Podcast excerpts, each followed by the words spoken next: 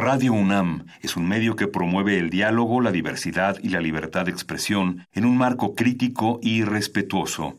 Los comentarios expresados a lo largo de su programación reflejan la opinión de quien los emite, mas no de la radiodifusora.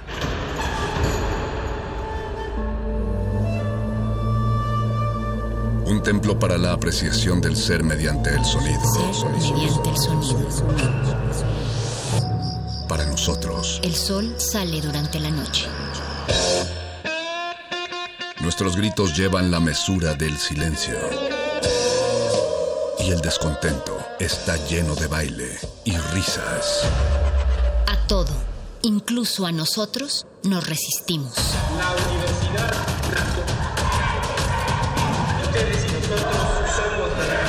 Resistencia modulada.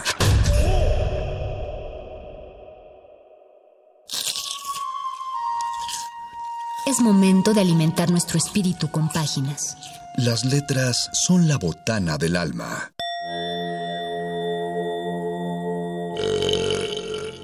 Recuerda la máxima. Los libros son como los tacos. Aún los malos son buenos. Muerde lenguas.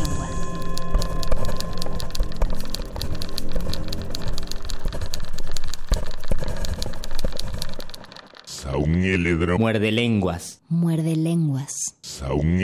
Muerde lenguas. Muerde lenguas.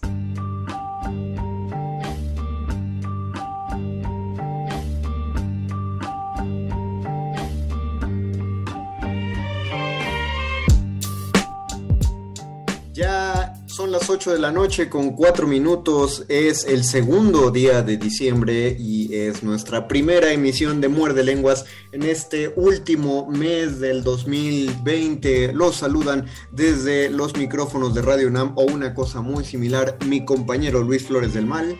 Y también los saluda mi compañero el Mago Conde ya este 2 de diciembre, es decir, ya faltan 29 días para que se acabe este 2020 y aunque tenemos esperanza que el 2021 sea próspero y mejor, debemos ser conscientes que no es como que se acabe el 2020 y 2021 ya es todo maravilloso, sino que para llegar a eso debemos hacer muchas otras cosas. No gastemos el tema, Luis. ¿Te acuerdas que hace, que será uno o dos años, eh, sí nos aventamos el tema de, de, los ciclos y de los números y de cómo le dábamos valor a, a, a un año? Eh, hablábamos del inicio de año y de estos propósitos y tal cosa, y el doctor Arqueles nos regañaba porque nos decía que le dábamos mucho valor a, un, este, a unos ciclos con números que nosotros le habíamos puesto, pero pues que en realidad el tiempo en sí no tiene.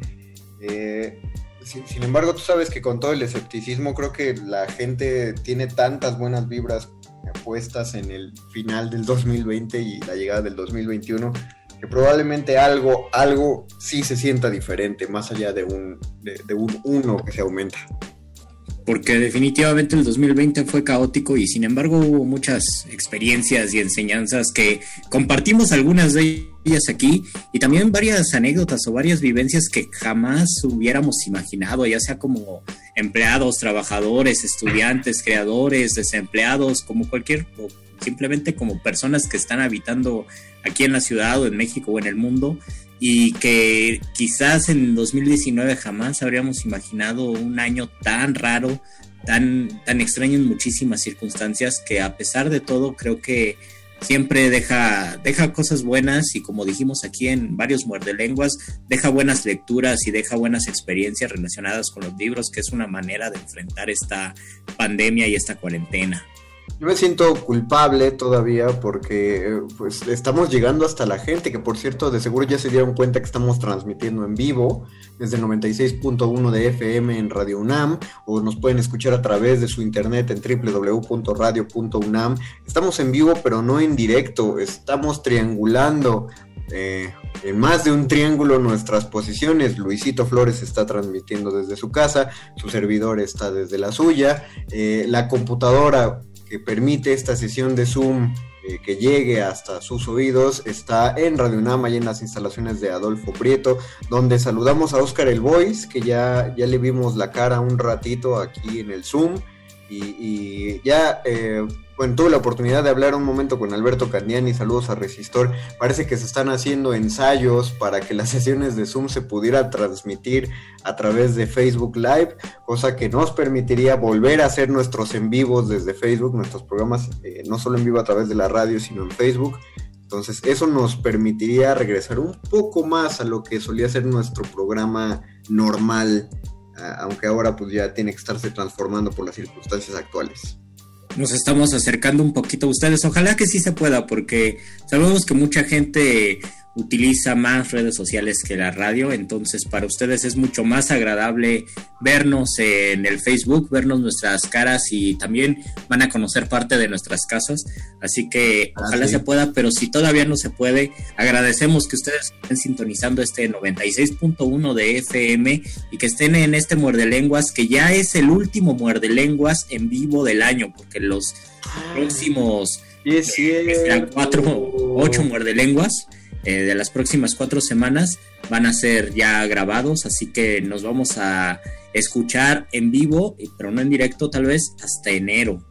Así que gócenos, gente, por ahora. Y, y, además que sabemos que quieren la transmisión en vivo porque nos comentaban más en nuestro Facebook Live. Ahora todavía recibimos sus comentarios. Facebook Resistencia Modulada, Twitter arroba R Modulada. Y háganle caso a Luis Flores, es verdad, es nuestro último muerde lenguas en vivo del 2020, así que habrá que aprovecharlo en esta ocasión que vamos a hablar de letras, taquitos y hospitales y cuarentenas, que fue el tema que empezamos a plantear el lunes pasado. Pero antes de eso tenemos una entrevista, tenemos gente invitada, así que antes de empezar a hablar con la gente que tenemos preparada, vamos a hacer una pequeña pausa musical para que nos dé chance de meter a nuestra invitada a la sesión de Zoom y luego ya eh, volveremos a la plática. Pero váyanos comentando ustedes qué les pareció la lectura de los cuentos de lunes, de los dos cuentos que se pueden leer el lunes, cómo relacionan ustedes eh, la experiencia entre hospitales y y literatura, qué libros leyeron cuando estaban hospitalizados, hospitalizadas o estaban en la sala de espera. Todo eso, Facebook Resistencia Modulada, Twitter arroba R Modulada. Vamos a escuchar primero eh, El Yerberito de Celia Cruz, en lo que entra nuestra invitada, y regresamos a este muerde lenguas de letras, taquitos y hospitales. Muerde lenguas.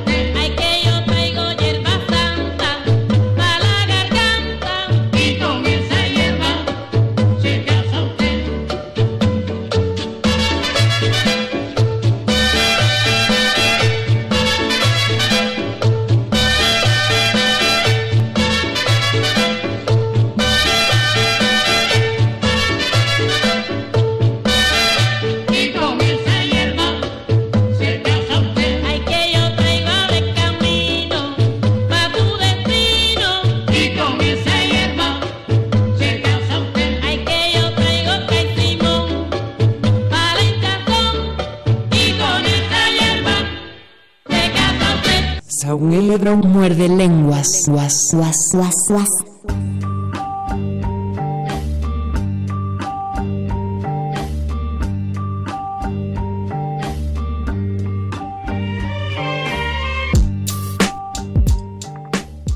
Escuchamos El Yerberito con Celia Cruz. Eh, qué buenas maneras de, de, meter a la medicina en las cuestiones artísticas. Personalmente, lo que les decía el lunes en la lectura de cuentos es que todo lo que tiene que ver con salud a mí me causa mucha ansiedad. pongo chimcito, pero creo que en la, música y en los temas literarios y en, en cualquier cosa que se pueda adjudicar a una cuestión artística, eh, creo que puedo exorcizar ese miedo. Y particularmente con, eh, a, propósito de este tema, es que, como ya les habíamos contado, tenemos una invitada esta noche.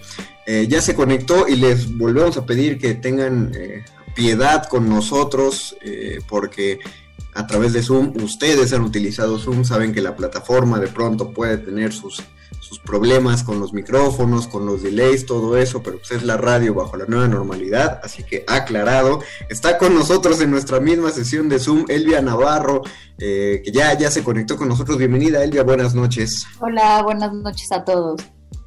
Como ustedes recordarán, hace, adelante, adelante. les comento que hace unos ocho meses cuando empezó esto, de, de, la cuarentena, de la pandemia y poco a poco ya nos resignábamos a quedarnos en nuestra casa. En esas primeras semanas tuvimos una entrevista, yo todavía estaba allí en la radio, fuera de las últimas sesiones que hicimos en directo desde la cabina. Y, y, nos comentaban, bueno, Elvia nos comentó sobre un proyecto bien interesante que ahora ya dio sus frutos, ya dio sus resultados, y era sobre escribir historias de la cuarentena. Así uh -huh. es, Elvia. Y cómo, cuéntanos primero cómo fue la convocatoria, cómo surgió la idea y también cuántas personas se interesaron por mandar sus textos. Pues sí, en efecto, hablamos, no puedo creer que, no, que hayan pasado ocho meses o siete meses, yo qué sé, o sea, hablábamos que estábamos en, como en una larga tarde, ¿no? De domingo, que duró un año. Qué domingote. Y sí, y sí en efecto, eh, pues sí, lanzamos una convocatoria, ¿no? Muy pronto, cuando empezó ese confinamiento más duro, ¿no? El 23 de marzo, y la cerramos el 20 de abril, porque pensábamos que de, si nos portábamos bien después de abril, ¿no? Este, que no sé. Mayo ya podríamos estar este, de vuelta en las calles y tal, y que como, ¿no? ¿Se acuerdan que como éramos mexicanos y que el tequila y que la vacuna de la tuberculosis y no sé qué no nos iba no nos iba a dar nada y entonces mocos. No claro. ya, ya ya vemos no ahora. Y bueno pues lanzamos esa convocatoria durante ese casi un mes o sea un poquito menos de un mes. Y lo que encontramos pues nos sorprendió muchísimo porque no pensamos que en tan poquito tiempo una convocatoria normalmente pues lleva o sea, abierta normalmente, pues por lo menos un par de meses, tres meses. Nosotros como pensábamos que esto iba a ser más rápido, dijimos hay que apurarnos y que se cierre el 20 de abril. Y bueno, al final tuvimos pues mucha participación, muchos textos de todos lados de, de Hispanoamérica. En principio no pensábamos, sabíamos que iban a llegar algunos, pero no pensábamos que el libro iba a terminar llamándose 140 relatos de toda Hispanoamérica, ¿no? Oh, wow. la, la, cuarentena, porque no, no, no, pensábamos que eso fuera a pasar y pasó. Y llegara tan lejos. Bueno, ya sabes que este fue el año de no pensábamos que iba a pasar y pasó. y, y sí, eh, tal cual, tal cual eh, recibimos pues por lo menos, o sea, casi 300 relatos, ¿no? 260 y tantos relatos, casi 300 relatos de un montón de lugares, o sea, desde, desde España hasta el Cono Sur, lugares tan, a mí me parece tan sorprendentes que hayan visto la convocatoria como relatos desde Venezuela, ¿no? Eh, de Centroamérica, de, en fin, de todos lados, ¿no? Creo que el único país que nos faltó fue Paraguay, ¿no? Pero creo que ya está muy tan, tan lejos que no, pero de todos los demás lugares recibimos al menos un texto y de países como pues Argentina que son, ¿no? Llevan en, el, en la sangre ser narradores, pues un montón de relatos, ¿no? Y, y a partir de allí seleccionaron sí. 100 relatos. ¿Cómo, ¿Cómo se llamó el proyecto? Y ahora el libro, ¿cómo se llama? Es decir, ¿ya está también publicado? Sí, tal cual, tal cual el, proyecto se llamó desde un principio 140, ¿te acuerdas? Les conté que porque en ese momento, cada año lanzamos nosotros una convocatoria para autores independientes, para autores cualquiera, pero sobre todo para autores independientes. Y este año, pues, coincidía lanzar la convocatoria en febrero, marzo y pensamos que era el mejor momento, nos acordamos del de Camerón, lo retomamos, nos reímos, sufrimos, este, todo lo que pasa, sobre todo reírnos, ¿no? En, con, en, el, en el de Camerón. Y claro, el de Camerón está compuesto por 100, 101 relatos y pensamos, bueno, pues 100 relatos. Se nos hizo además también muy fácil, o sea, como, ah, todos podemos, entonces eso va a ser pan comido. Y la verdad es que resultó la selección enorme, o sea, de tener ¿no? Sabes, casi 300 relatos ya no está tan, ya no está tan increíble. Y luego además como buenos latinoamericanos, pues las bases decían que eran creo que 2.800 caracteres y claro, nos llegaron unas novelas rusas en algún caso que dices, no, seleccionar este solo 100 relatos fue arduo, ¿no? Usaron 2800 cuartillas. Exactamente, exactamente. no ¿Cuánta, gente estuvo en este comité de selección? O sea, ¿cuántos lectores revisaron? Pues la verdad, todos nuestros amigos del editorial, o sea, como era algo que pensábamos que iba a ser muy rápido y que nuestra, nuestra idea original era, bueno, vamos a recibir este, a lo mejor 200 relatos ya muy, ¿no? Holgado. Muy optimista, muy holgado y luego además, este, pues lo vamos a publicar, pues porque es bien fácil, lo vamos a publicar un mes después, ¿no? Pensábamos que en mayo o en junio. Claro, eso no, no, no fue posible, porque en efecto hubo muchísimos relatos de mucha extensión de todos lados. Simplemente coordinar con, ¿no?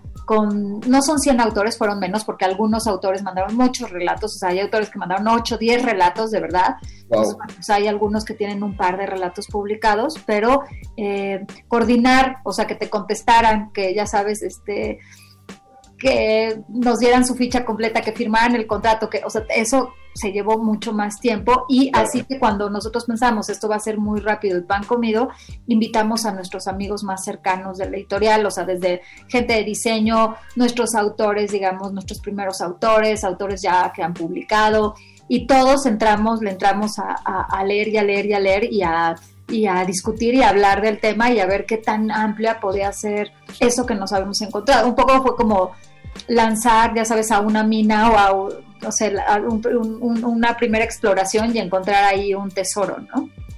¿Y el resultado ustedes lo encuentran variado o sienten que sí se va como por una misma preocupación o hay de todo?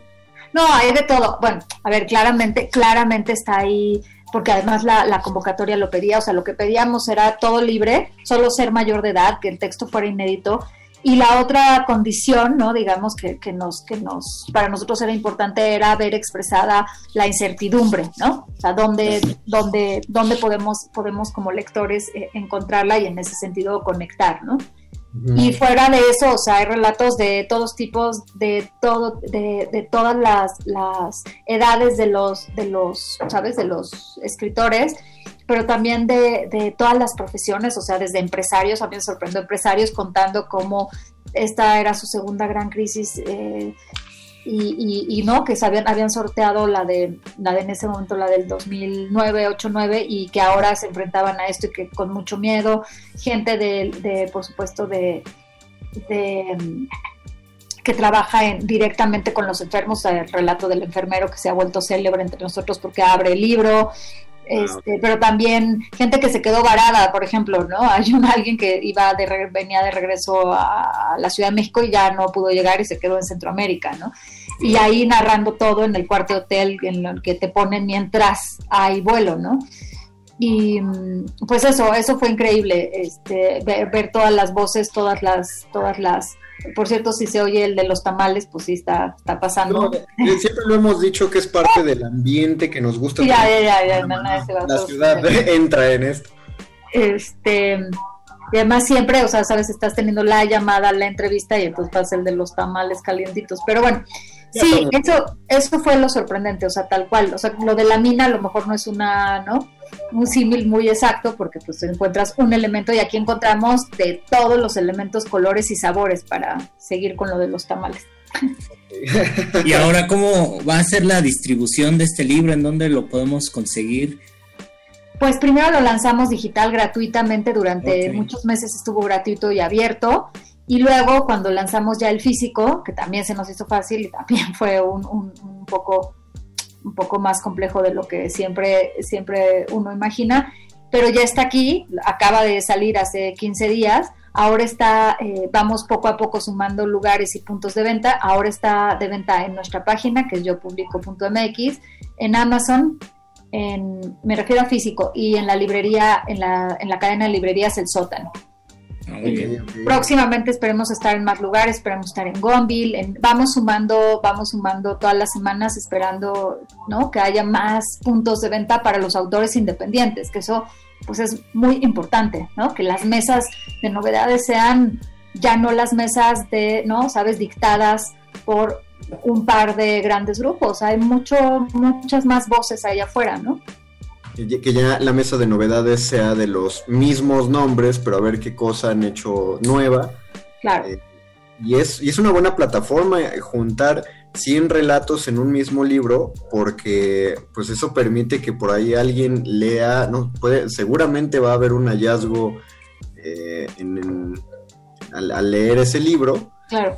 Y este, y pues puede ser la oportunidad para alguien, porque como dices, como vienen de cualquier lado, lo mismo que toda la historia de la literatura, no, no precisamente los estudiantes de letras son los que van a formar a los escritores. Claro, sí, yo, o sea, lo que hemos encontrado después de este trabajo tan enriquecedor, no solo de libros, sino en general de trabajar con autores independientes, es que, y bueno, y me imagino que pasa en todas las disciplinas, ¿no? Porque además todas las disciplinas hoy están atravesadas por la gente que decide emprender y a lo mejor no, ¿sabes? No estudió este, eso para lo que idealmente hubiera tenido que eh, estudiar para llegar a, ese resultado y, que encuentras una, o sea, que el talento, uno, que el talento está de verdad en todos lados, ¿no? Que la visión de alguien que no tiene la pretensión de ser, ¿no? El escritor con letras doradas ahí, ¿no? En, en un lugar privilegiado, es muy fresca y hay hallazgos increíbles, ¿no? A ver, Obviamente siempre habrá críticas a los autores que se autopublican, pero yo creo que esos prejuicios, esos, los argumentos son realmente en su mayoría grandes prejuicios, ¿no? Y eso, a nosotros eso nos alimenta, encontrar voces nuevas y gente que realmente cree en ellos mismos, eso es sorprendente, o sea, el impulso que tiene la gente que quiere autopublicarse es envidiable. Mira, aprovechando que estamos a través de la pantalla, eh, ya entré al sitio de yopublico.mx para, para revisar. Creo que hay como una especie de tabú de decir, o sea, no es que sea ilegal, le aviso a la gente, no es que sea ilegal decir un precio en la radio, creo que es como tabú. Lo que sí les puedo decir es que el precio está bastante accesible, está muy muy accesible y ya, ya hasta calculé en cuánto tiempo me, llegaría, me va a llegar a mí y pues salen relativamente rápido, o sea, llegan a buen tiempo, así que aprovechando que estoy por acá en esta en la tienda eh. y, que pues está el catálogo, sabemos que no lo que vas a decir no es un favoritismo sobre nada, eh, pero que ya haciéndolo paralelo, ¿qué otras cosas de, de, de yopublico.mx que pueden encontrar en el catálogo le recomendarías a la gente, aprovechando ahorita el espacio, que cuando vayan a ordenar su ejemplar de 140... Exacto, lleven varios, lleven varios. No, a ver, yo primero decirles que justo estaba en una entrevista antes que ustedes y que, que que ofrecimos, porque bueno, también no me quedó de otra, pero además qué bueno que pasó, un descuento y quiero ofrecerlo a todo el mundo que ahora esté leyendo, escríbanos a un correo, es muy sencillo el correo y por favor pidan y exijan su descuento, que es, el correo es hola arroba yo publico punto mx, o sea, que más fácil, nada, así que por favor escríbanos y pidan el descuento para mandarles el libro.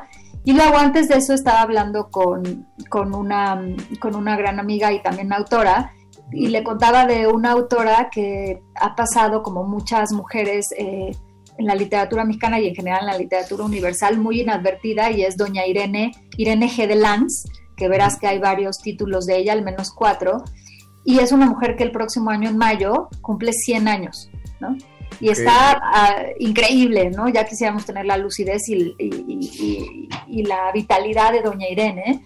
Y vamos a lanzar, por ejemplo, en febrero, eh, el primer tomo de sus cuentos completos, porque fue una gran cuentista y fue, de, insisto, de esas plumas que pasó muy inadvertida en su momento como periodista, fue reconocida, muy amiga de Salvador Novo, por ejemplo, pero después se autopublicó en efecto y sus obras no, no fueron, no tuvieron el arrastre que debieron, debieron tener y que merecen, ¿no?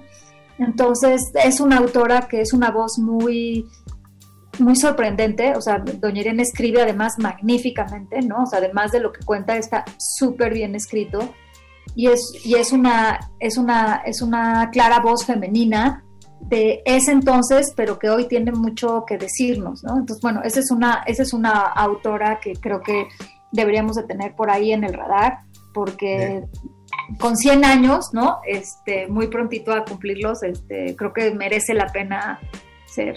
Además, no sé si se dan coinciden un poco, ¿no? Que las grandes autoras hoy, las voces femeninas, son mujeres ya de muchos años y que tienen un montón de cosas que decirnos. O sea, como que hemos, estamos recuperando la sabiduría femenina a partir de muchas mujeres que han dado la batalla en muchas cosas desde hace, ¿no?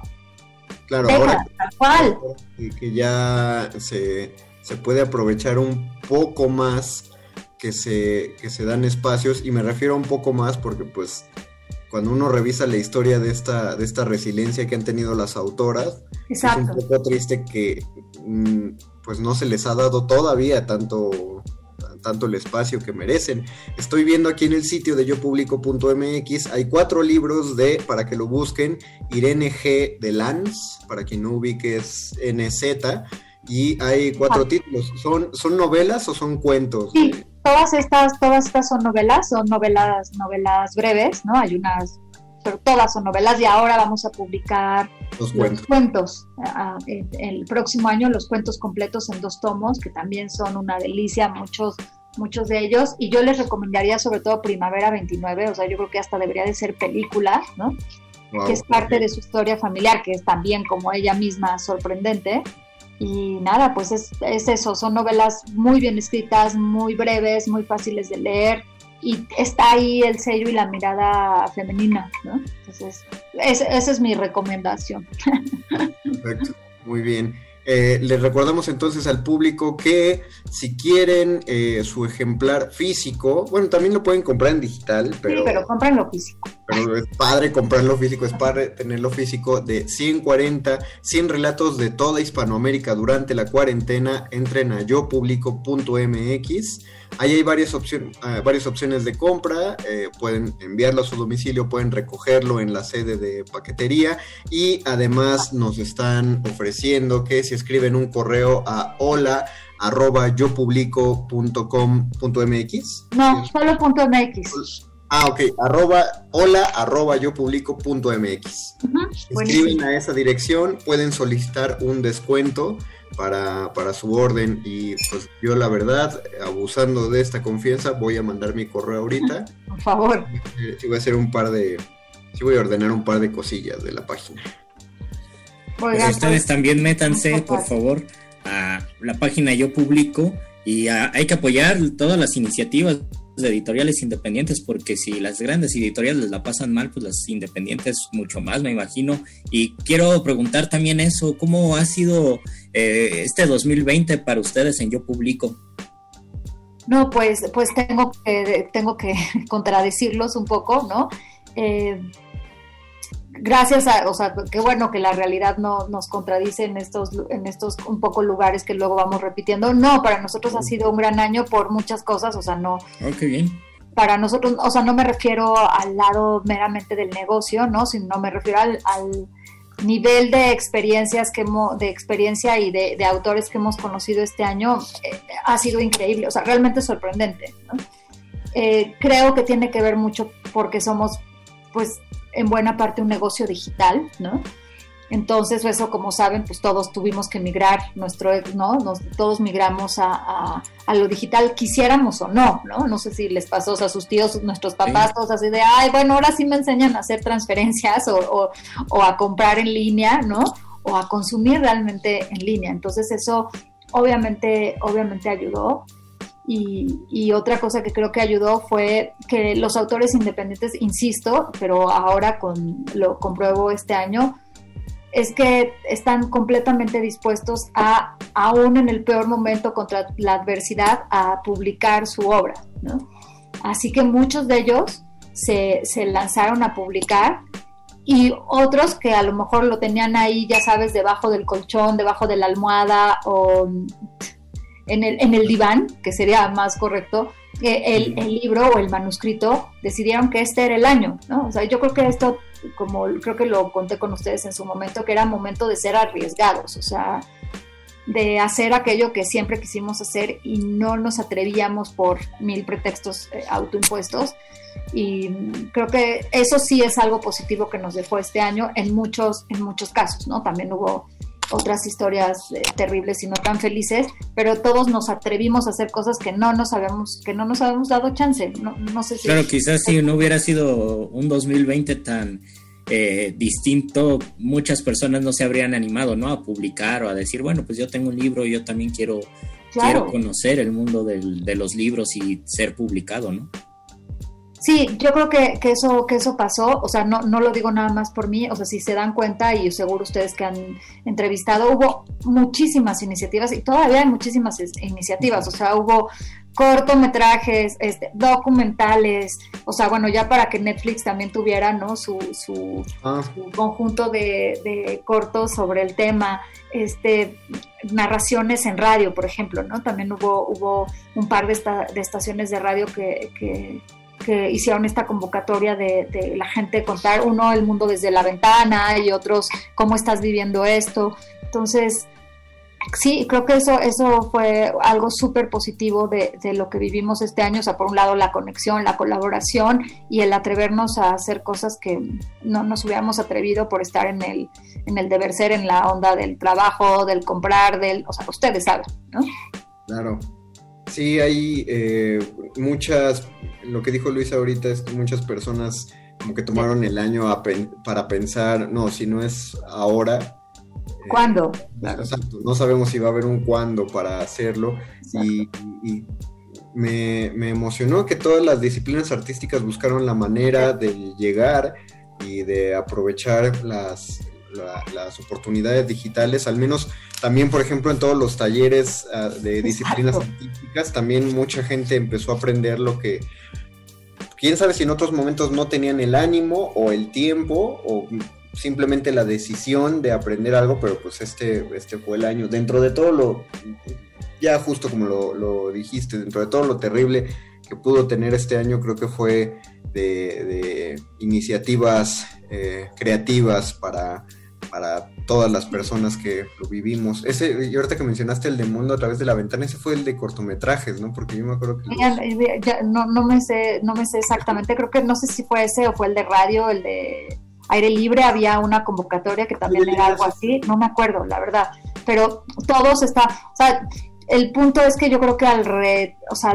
darle la vuelta a las prioridades y darte cuenta que las prioridades, que eso creías que era prioridad, no era prioridad, pues nos quedó claro que nuestro lado creativo, ese que conecta con nosotros y con Dios o con lo que creas más allá, es una prioridad, ¿no? O sea, ser creativos todos es, es una prioridad porque es, porque es que si no, ¿qué vas a hacer? O sea, no puede ser comprar, ¿no? No puede ser ni siquiera vivir la vida con otros, o sea, tiene que ser tu vida interior y eso es la creatividad. Así que, pues oye, si la, si la, si, si eso sirvió, ¿no? Si la pandemia sirvió para un punto tan bueno como conectar con nuestro lado creativo y volvernos más sensibles a un montón de cosas que pasamos por alto, pues estuvo bien en ese punto, ¿no? No, no, no me malinterpreten. Claro, no, no, pero sí, entendemos. lo, lo, ver el vaso medio lleno, pues. Sí, exactamente, exactamente. Eh, amigos, eh, querida audiencia, nos informa nuestra amiga Vania Nuche que ya está disponible en redes sociales, en nuestro Facebook Resistencia Modulada, el enlace hacia la página de yopublico.mx para que desde ahí puedan acceder. De hecho, es solo, es solo un clic para, para, entrar a la tienda. Entonces, pues sí, los, los invitamos, como hemos invitado a la gente a que vea las funciones online que ha, han tenido los, los creadores escénicos que hemos podido tener a través de Facebook, que pues sí, apoyemos, les repito, los precios son accesibles, Eh, Elvia ya nos ofreció unos descuentos, repetimos, si escriben en un correo a hola arroba yo publico.mx, eh, ahí les informarán cómo. estamos frente a la computadora, así que no son demasiados pasos a seguir. Elvia, ¿algo más con lo que quieras dejar a la audiencia? Muchas gracias a ustedes, son, son mis favoritos, les deseo lo mejor, que sea un buen, ¿no? un buen cierre de año, que empecemos el próximo año siendo otros mejores nada, eso es todo. Perfecto. Muchísimas gracias. Un abrazo. Estuvo aquí esta noche con nosotros y nosotros otra pausita musical, ¿no, Luis? Antes de, cerrar este programa. Sí, vamos a escuchar otra rolita y ya regresamos para este cierre de Muerde Lenguas, Letras, Taquitos, Yo Publico y Hospitales. Venga la bilirrubina, como odio uh. esta... Que Muerde Lenguas,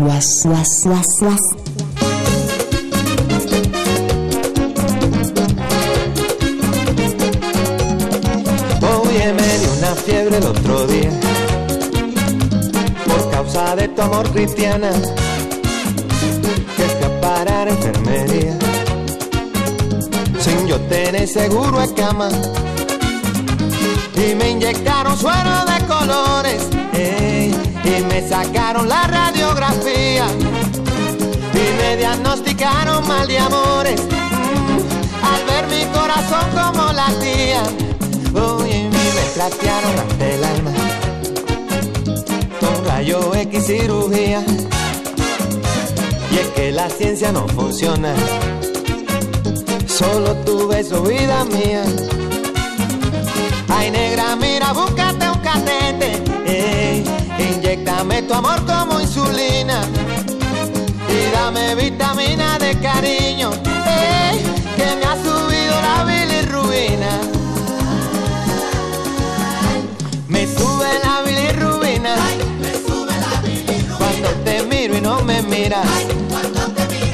Y no lo quita la pirina. es un amor que contamina. Oye, me sube la bilirrubina. Cuando te miro y no me miras.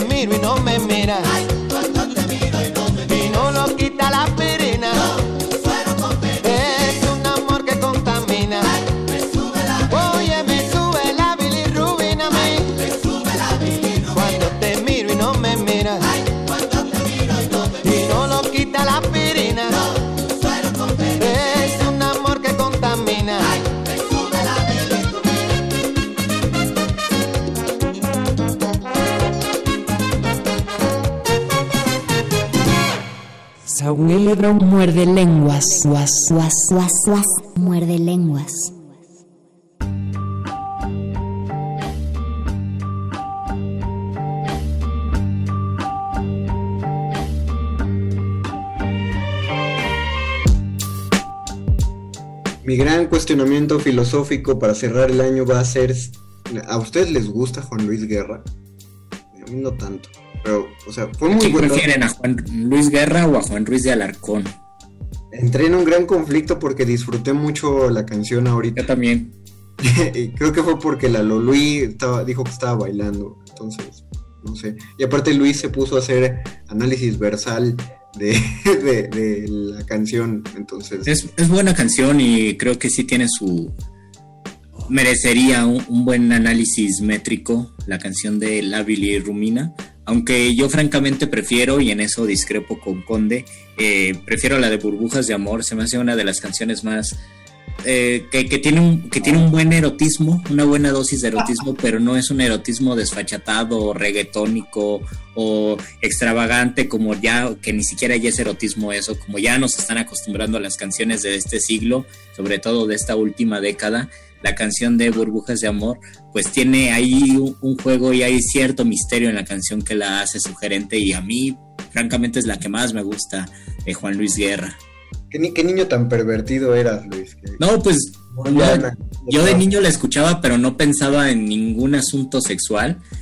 Simplemente, y eso que ya en las películas del, me acuerdo del canal 22 ya eran muy, muy explícitas. Eh, pero oyendo Burbujas de Amor no pensaba en eso, sentía que era una canción, era una muy buena canción de amor y creo que esa es una, eh, una forma de vincular el amor y el erotismo eh, de, una manera que deje que donde las personas que se involucren en la canción puedan intuir o puedan imaginar situaciones que la canción se presta a eso, pero que no lo dice de forma explícita y para mí eso se me hace un gran acierto. Es, más, hasta podría enumerar buenas canciones que tengan cierta dosis erótica y yo creo que esa sería de las primeras. Ah, me, me emocionó lo que nos platicó Elvia Navarro ahorita porque yo digo, no, no, lo, no lo había hecho secreto, he tenido problemas para, para, leer, pero problemas de tiempo para leer durante este 2020. Me he puesto muy al corriente con mis lecturas pendientes ya en, el último mes para ahorita, al grado de que, pues, eh, yo no había comprado libros en toda la, toda la cuarentena, pero pedí unos libros a, a Libros UNAM, que la verdad siguen procesando el pedido, no es que lo esté desaconsejando, pero sí le diría a la gente, eh, aguanten tantito porque yo recomendé que ordenaran libros a Libros UNAM el lunes, pero pues todavía no me los procesan, no sé cuándo me van a llegar, entonces... Tengan paciencia porque todas las personas que están detrás de pues enviar libros, seleccionar libros, eh, pues son igual que nosotros, eh, seres, seres humanos que están preocupados, que tienen que salir de casa, que se las tienen que arriesgar y eso atrasa cualquier proceso, ¿no? Porque para nosotros es fácil pedir algo por internet, pero para que ese algo llegue, pues sí hay alguien que se está arriesgando.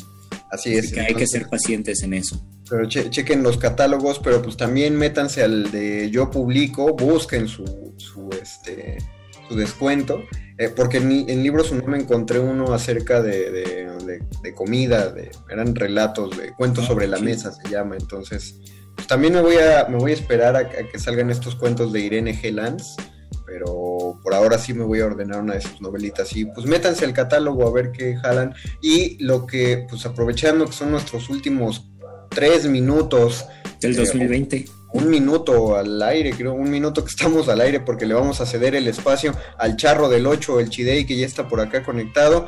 Cuéntenos en Twitter, arroba R modulada, cuáles van a ser sus libros para cierre de año, cuáles son sus libros terapéuticos para sanarse en estas cuarentenas. Y yo creo que, bueno, voy a, voy a comprometer a Luis a que él ponga en su Twitter, arroba Lufloro.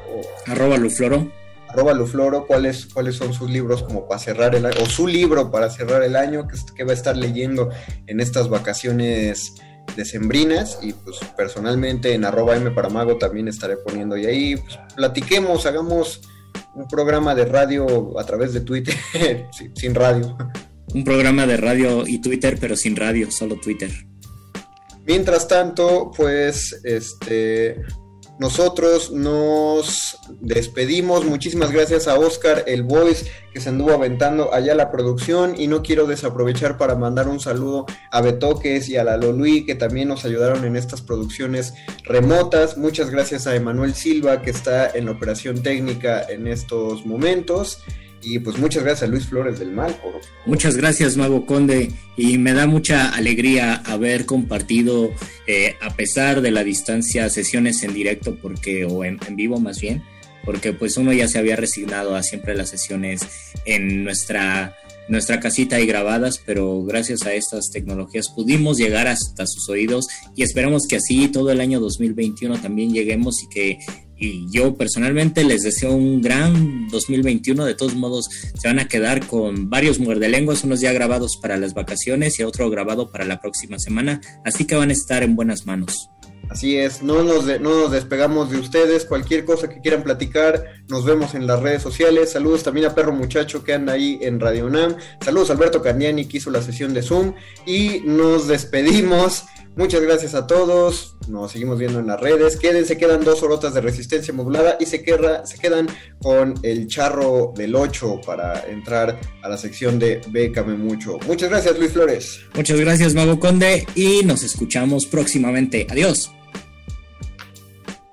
Sauniedo muerde lenguas. Suas, suas, suas, suas. Última enseñanza del día. El dinero no compra la felicidad. Pero compra libros y tacos. Y eso se le parece mucho. Medítalo.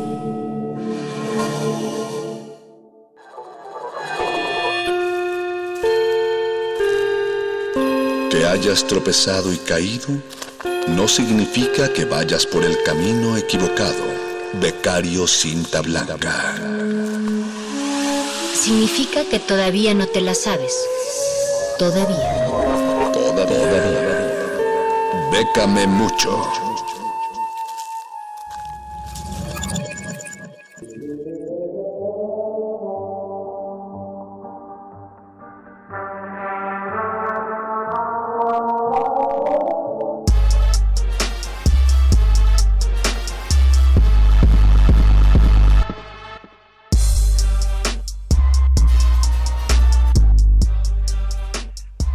Noches, querido auditorio. Miércoles 2 de diciembre. Eh, estamos totalmente en vivo vía FM, AM e Internet. Siguen escuchando Resistencia Modulada y esta es su sección Chile y su sección favorita, Bécame Mucho. Este es el último miércoles en vivo. En los controles está el Voice, Betoques, Perro Muchacho y en los en la operación técnica Emanuel Silva. Traemos algunas opciones como cada semana, para que puedan checar y pues proceder como sea posible en esta cuarentena pandemia. Hay algunas opciones específicas que han salido por la cuarentena, eh, por la crisis sanitaria y otras que regularmente salen cada año, algunas con ciertas modificaciones. Sin embargo, aquí les vamos a estar dando puntualmente cualquier cambio al respecto. Y las opciones que traemos el día de hoy empezamos con la del tercer certamen de canciones de la UNED. Cierra el próximo 31 de enero. En, esta, en este certamen podrán participar compositores y letristas que sean autores tanto de la música como de la letra de estas canciones que presentarían al concurso. Las, canciones pueden estar escritas en cualquiera de las lenguas oficiales de España. En caso de ser distintas al castellano, deberán incluir la traducción.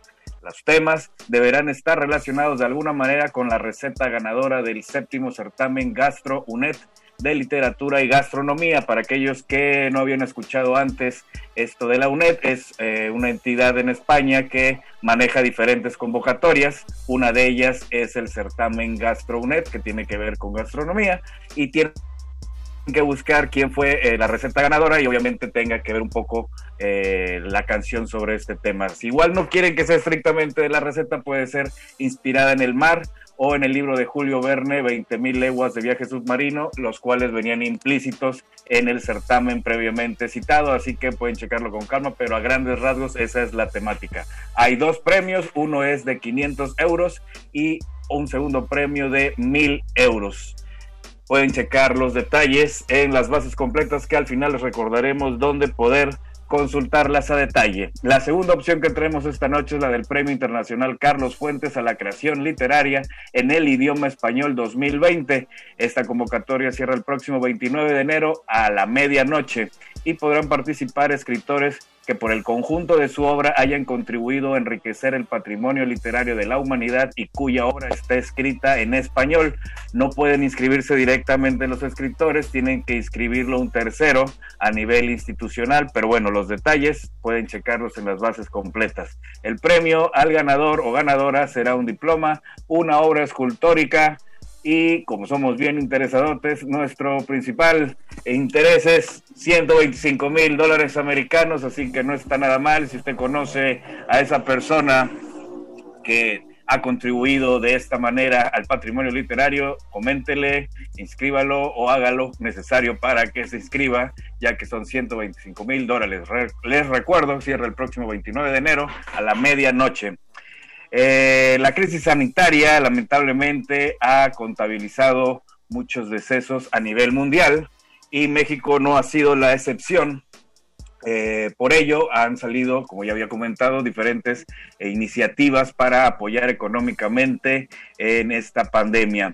A partir de hoy, miércoles 2 de diciembre, comienza lo que es el sistema de inscripción para el apoyo para deudos COVID en el cual podrán inscribirse familiares de personas fallecidas por COVID-19 para recibir un apoyo de 11.459.64 pesos, el cual se pagará en efectivo o mediante transferencia bancaria según eh, la situación específica de cada aplicante. Así lo informó Zoe Robledo, director del Instituto Mexicano del Seguro Social.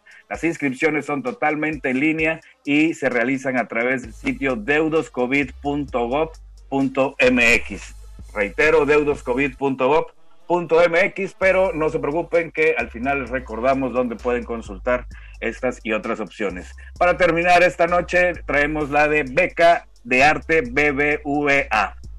Cierra el próximo 15 de febrero de 2020 y para aquellos seguidores de esta sección, esta convocatoria se llamaba antes Proyecto B, ahora se llama Beca de Arte BBVA y es una plataforma de intercambio y colaboración que apoya la producción y difusión de iniciativas sobresalientes de arte y cultura con trayectoria aprobada. Para quienes ya conocían la convocatoria Proyecto B, eh, tiene algunas similitudes, tendrán que leer a detalle para que no se vayan con la finta, pues no es exactamente igual, pero a grandes rasgos las iniciativas deberán comprobar, o los titulares de estas iniciativas deberán comprobar cinco años de trayectoria. En todos los casos, los solicitantes podrán aplicar mediante donatarias autorizadas vigentes, eh, publicadas en el Diario Oficial de la Nación, con un proyecto inédito. Del mismo modo, podrán otorgarse montos a partir desde medio millón de pesos de acuerdo al alcance de la propuesta.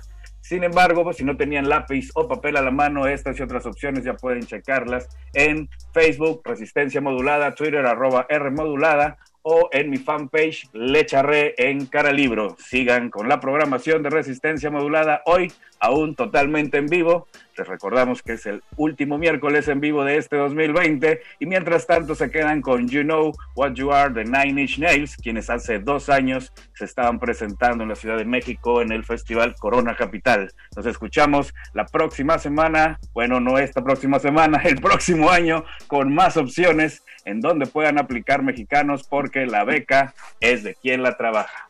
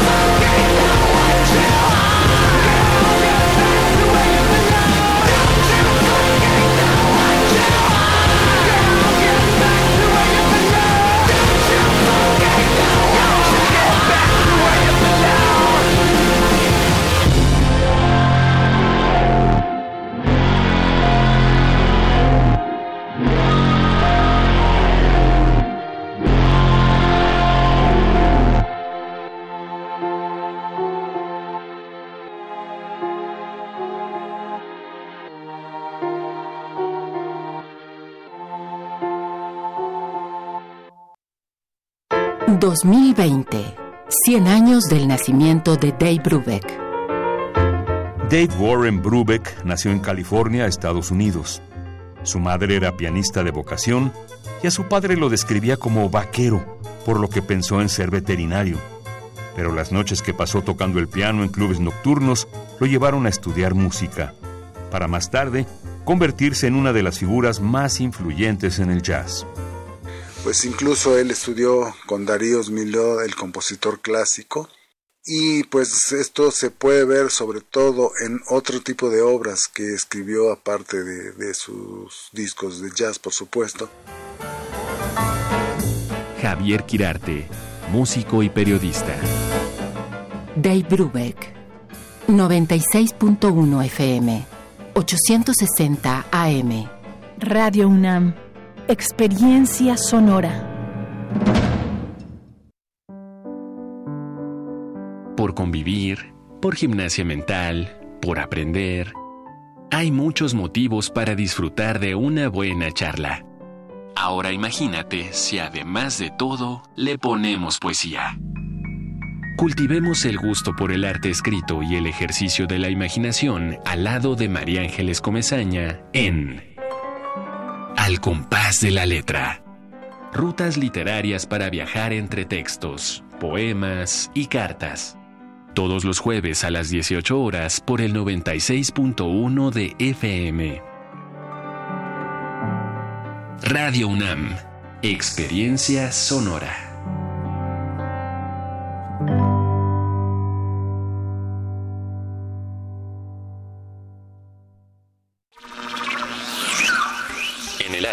Flota una nación atemporal construida con música. Es un país sin fronteras con 74 millones de habitantes sonoros que disfrutan la mejor música de todos los rincones del mundo. Sintoniza esta, una de las 46 emisoras del mundo en 17 países de Europa, América y África para entrar a la red de Mundofonías.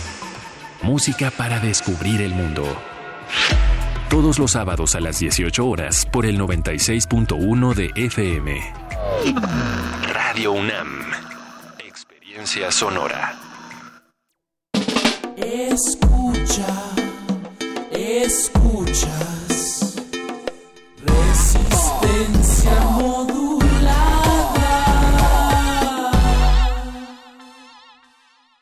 Un individuo puede resistir no resiste sin los individuos. Manifiesto.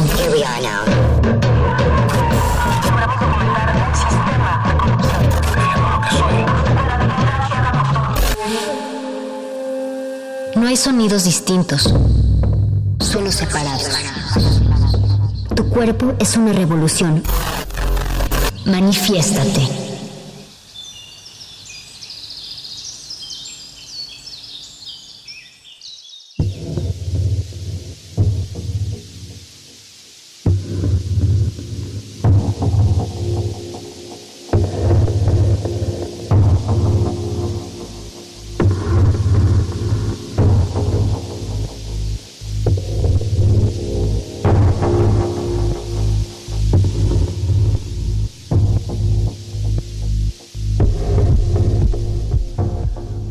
23 de noviembre de 1963 cuando durante la emisión del episodio inicial de Doctor Who sonó por primera vez su icónica entradilla musical. Semejante despliegue de sintetizadores se adelantaba un lustro a los experimentos de los Pink Floyd espaciales y a los primeros brotes kraut rock. Muy pocos se dieron cuenta de que su autoría correspondía a Delia Derbyshire, una trabajadora de Radiophonic Workshop, la unidad experimental de sonidos electrónicos, fundada el primero de abril de 1958 por otra mujer, Daphne Oram. En aquellos tiempos, la BBC contaba con una política real de igualdad de género entre sus empleados. De hecho, la BBC estaba prácticamente dirigida por mujeres porque los hombres estaban fuera de combate, según llegaría a reconocer el compositor e ingeniero de sonido de la BBC, Brian Hudson. Más allá de su aspecto de cara al público, lo que verdaderamente estudiaban entre sus paredes armadas de cacharrería electrónica era el reflejo sonoro de un futuro idealizado entre robots tezuquianos que te llevaban el desayuno a la cama y casas inteligentes posmodernistas como las que pueblan el filme Mi tío de 1958 de Jack Stati. Pero la ilusión por imaginar la banda sonora de su utopía pop tenía un alto costo. La inducción a la locura que podía llegar a ocasionar la exposición continua a un trabajo tan severo de experimentación electrónica. Sintetizadores planeando hasta el límite de los agudos, bajos retumbando como las tripas de un volcán, en sus primeros tiempos, la única solución era limitar a tres meses los contratos de trabajo en Radio Workshop, aunque rápidamente esta regla cambió gracias a que las mujeres eran más fuertes que los hombres a la hora de no sucumbir a los delirios mentales. Poco antes de que esta norma fuera finiquitada, Oram ya había dejado su puesto en 1959. Su miedo a perder la cordura fue una de las razones, aunque también poder contar con el tiempo necesario para crear Oramix, un sistema electrónico que permitiera traducir las imágenes en sonido. Bajo su fachada de aplicada ama de casa inglesa de los años 50 se escondía el alma de una verdadera pionera que estaba construyendo sus propios sintetizadores y estudios en Gran Bretaña antes que nadie. Este es un fragmento de Radiophonic Workshop Exploradoras del Sonido de Marcos Gendre, El Salto Diario de 2017.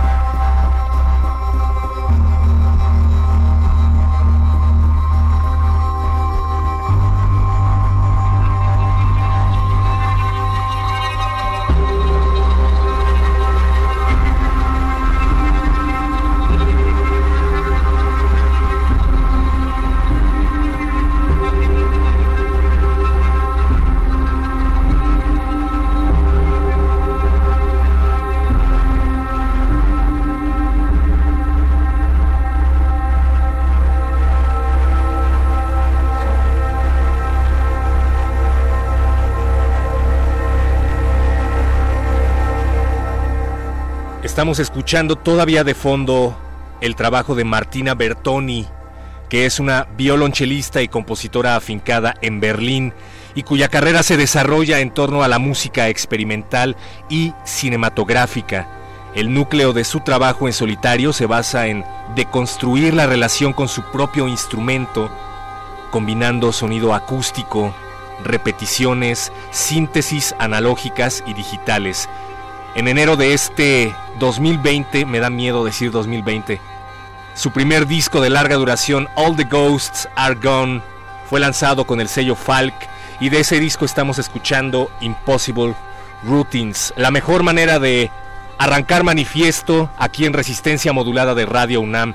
Del otro lado del cristal, en la operación está Emanuel Silva, en la producción está Oscar Sánchez, el voice.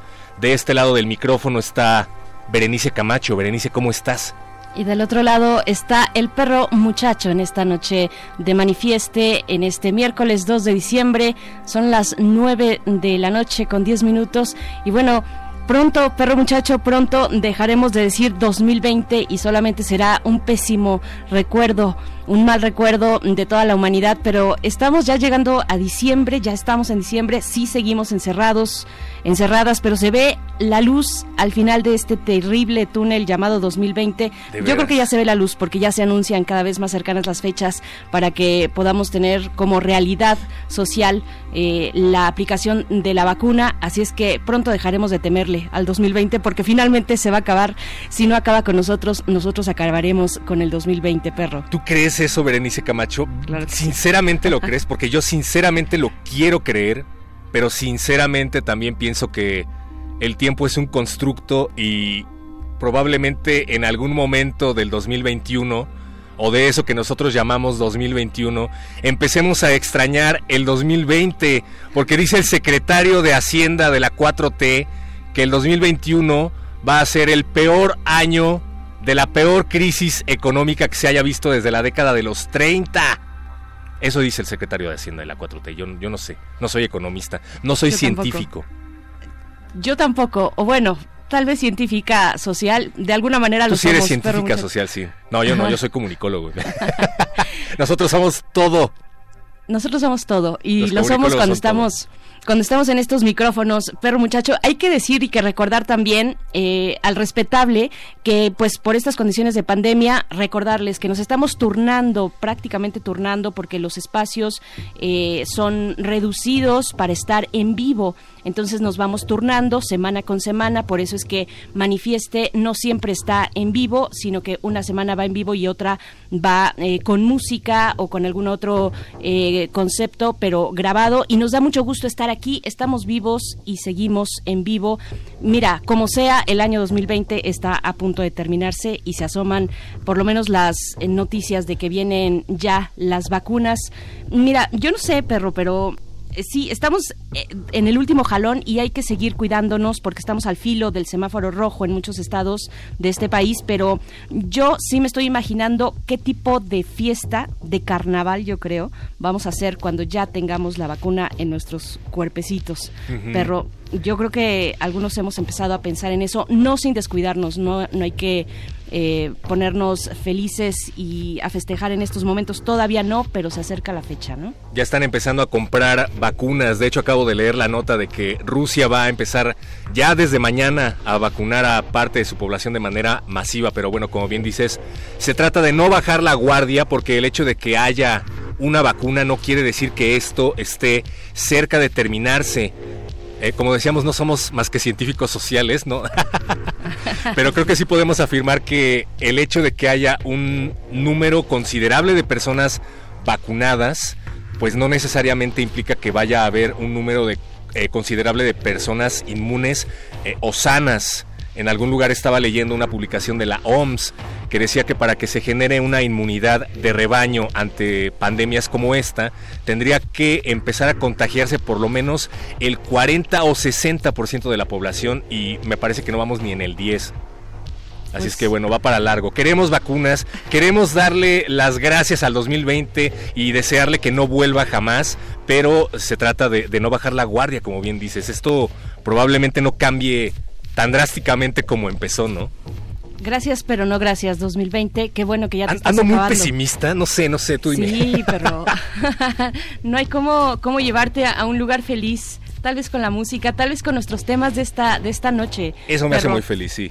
Eso sí, mm, la lectura que dimos al inicio tiene que ver con el Radiophonic Workshop de la BBC. Eh, si ustedes pusieron un poco de atención, pues escucharon que por ahí de finales de los años 50 se abría este laboratorio sonoro y una de las figuras importantes de ese espacio fue y es No sé si todavía está viva. Mm, ahorita voy a checar ese dato, pero creo que sí. Delia Derbyshire. Mm, No lo sé, creo que por ahí de 2004 tal vez ya le estoy. Está viva en nuestros funeral. oídos ahora mismo. Lo voy, lo voy a... Sí, está viva en nuestros oídos precisamente porque ella fue un punto de partida para las mujeres en su incursión a la música electrónica, a la manipulación y la síntesis de los sonidos electrónicos. Y de eso vamos a estar hablando en esta noche de la música electrónica y la creación de sonidos entre lo digital y lo análogo por parte de las mujeres este eh, con, con un evento que llega a Casa del Lago y al Centro Cultural España que ya se está desarrollando durante toda esta semana el Lab FEM que corre en esta semana y vamos a charlar precisamente con Cintia García Leiva. Ella es directora de Casa del Lago y nos va a comentar, bueno, todos los detalles sobre la FEM que todavía podemos disfrutar a lo largo de estos días, perro. También vamos a platicar acerca del Maratón Guadalupe Reinas. Con diciembre llega el Maratón Guadalupe Reinas, cortesía de la colectiva Libros Before Tipos, que busca difundir la obra escrita de diferentes autoras y analizarla desde las experiencias de lectoras y lectores. Los detalles del Guadalupe Reinas lo pueden encontrar con el hashtag Guadalupe Reinas, pero también vamos a tener a Abril Carrera, una de las integrantes de Libros Before Tipos, o biforas, como ellas se autonombran. Está bueno el reto, tienen un reto de lectura para este 2020 que, que suena bastante bien, pero de eso vamos a platicar más adelante, Berenice Camacho. Así es, de eso un poquito más adelante, pero nos pueden ir compartiendo sus mm, escritoras favoritas o los libros, si no escritoras así y toda su obra, sí algunos libros de escritoras que nos quieran recomendar en nuestras redes sociales. Esta universidad, la Dirección de Literatura, pues está haciendo un esfuerzo muy importante por eh, sacar, por desempolvar eh, algunas eh, escritoras de la región, ¿no? De México, de otros países latinoamericanos eh, y traerlos con la colección Vindictas. En fin, se están haciendo muchos esfuerzos y precisamente libros Before Es algo que ya se viene eh, realizando desde hace algunos años con este Maratón Guadalupe Reinas. Díganos cuáles son sus escritoras, quiénes son sus escritoras o sus títulos de escritoras favoritos. Recomiéndenos para estos días de extensa y eterna cuarentena, en estos días de encierro de diciembre, además, que podemos empezar a sentirnos un poco solos, un poco solas, porque pues no nos vamos a reunir. Esperamos, esperemos que así sea con nuestros seres queridos, pero sí podemos tener a la mano un buen libro escrito por mujeres, ¿no? No sabes qué bien me va a hacer la emisión de esta noche, Berenice Camacho, porque yo lo único que he leído hasta el momento, debido a lo, caótico que ha sido este 2020, es la guía ética para la transformación de México y hacia una economía moral de Andrés Manuel, no sé qué, no me acuerdo del apellido. Sí, sí está. ¿Tú lo has sí. leído? Eh, sí, sí Está lo he bueno, leído. ¿no? Muy interesante.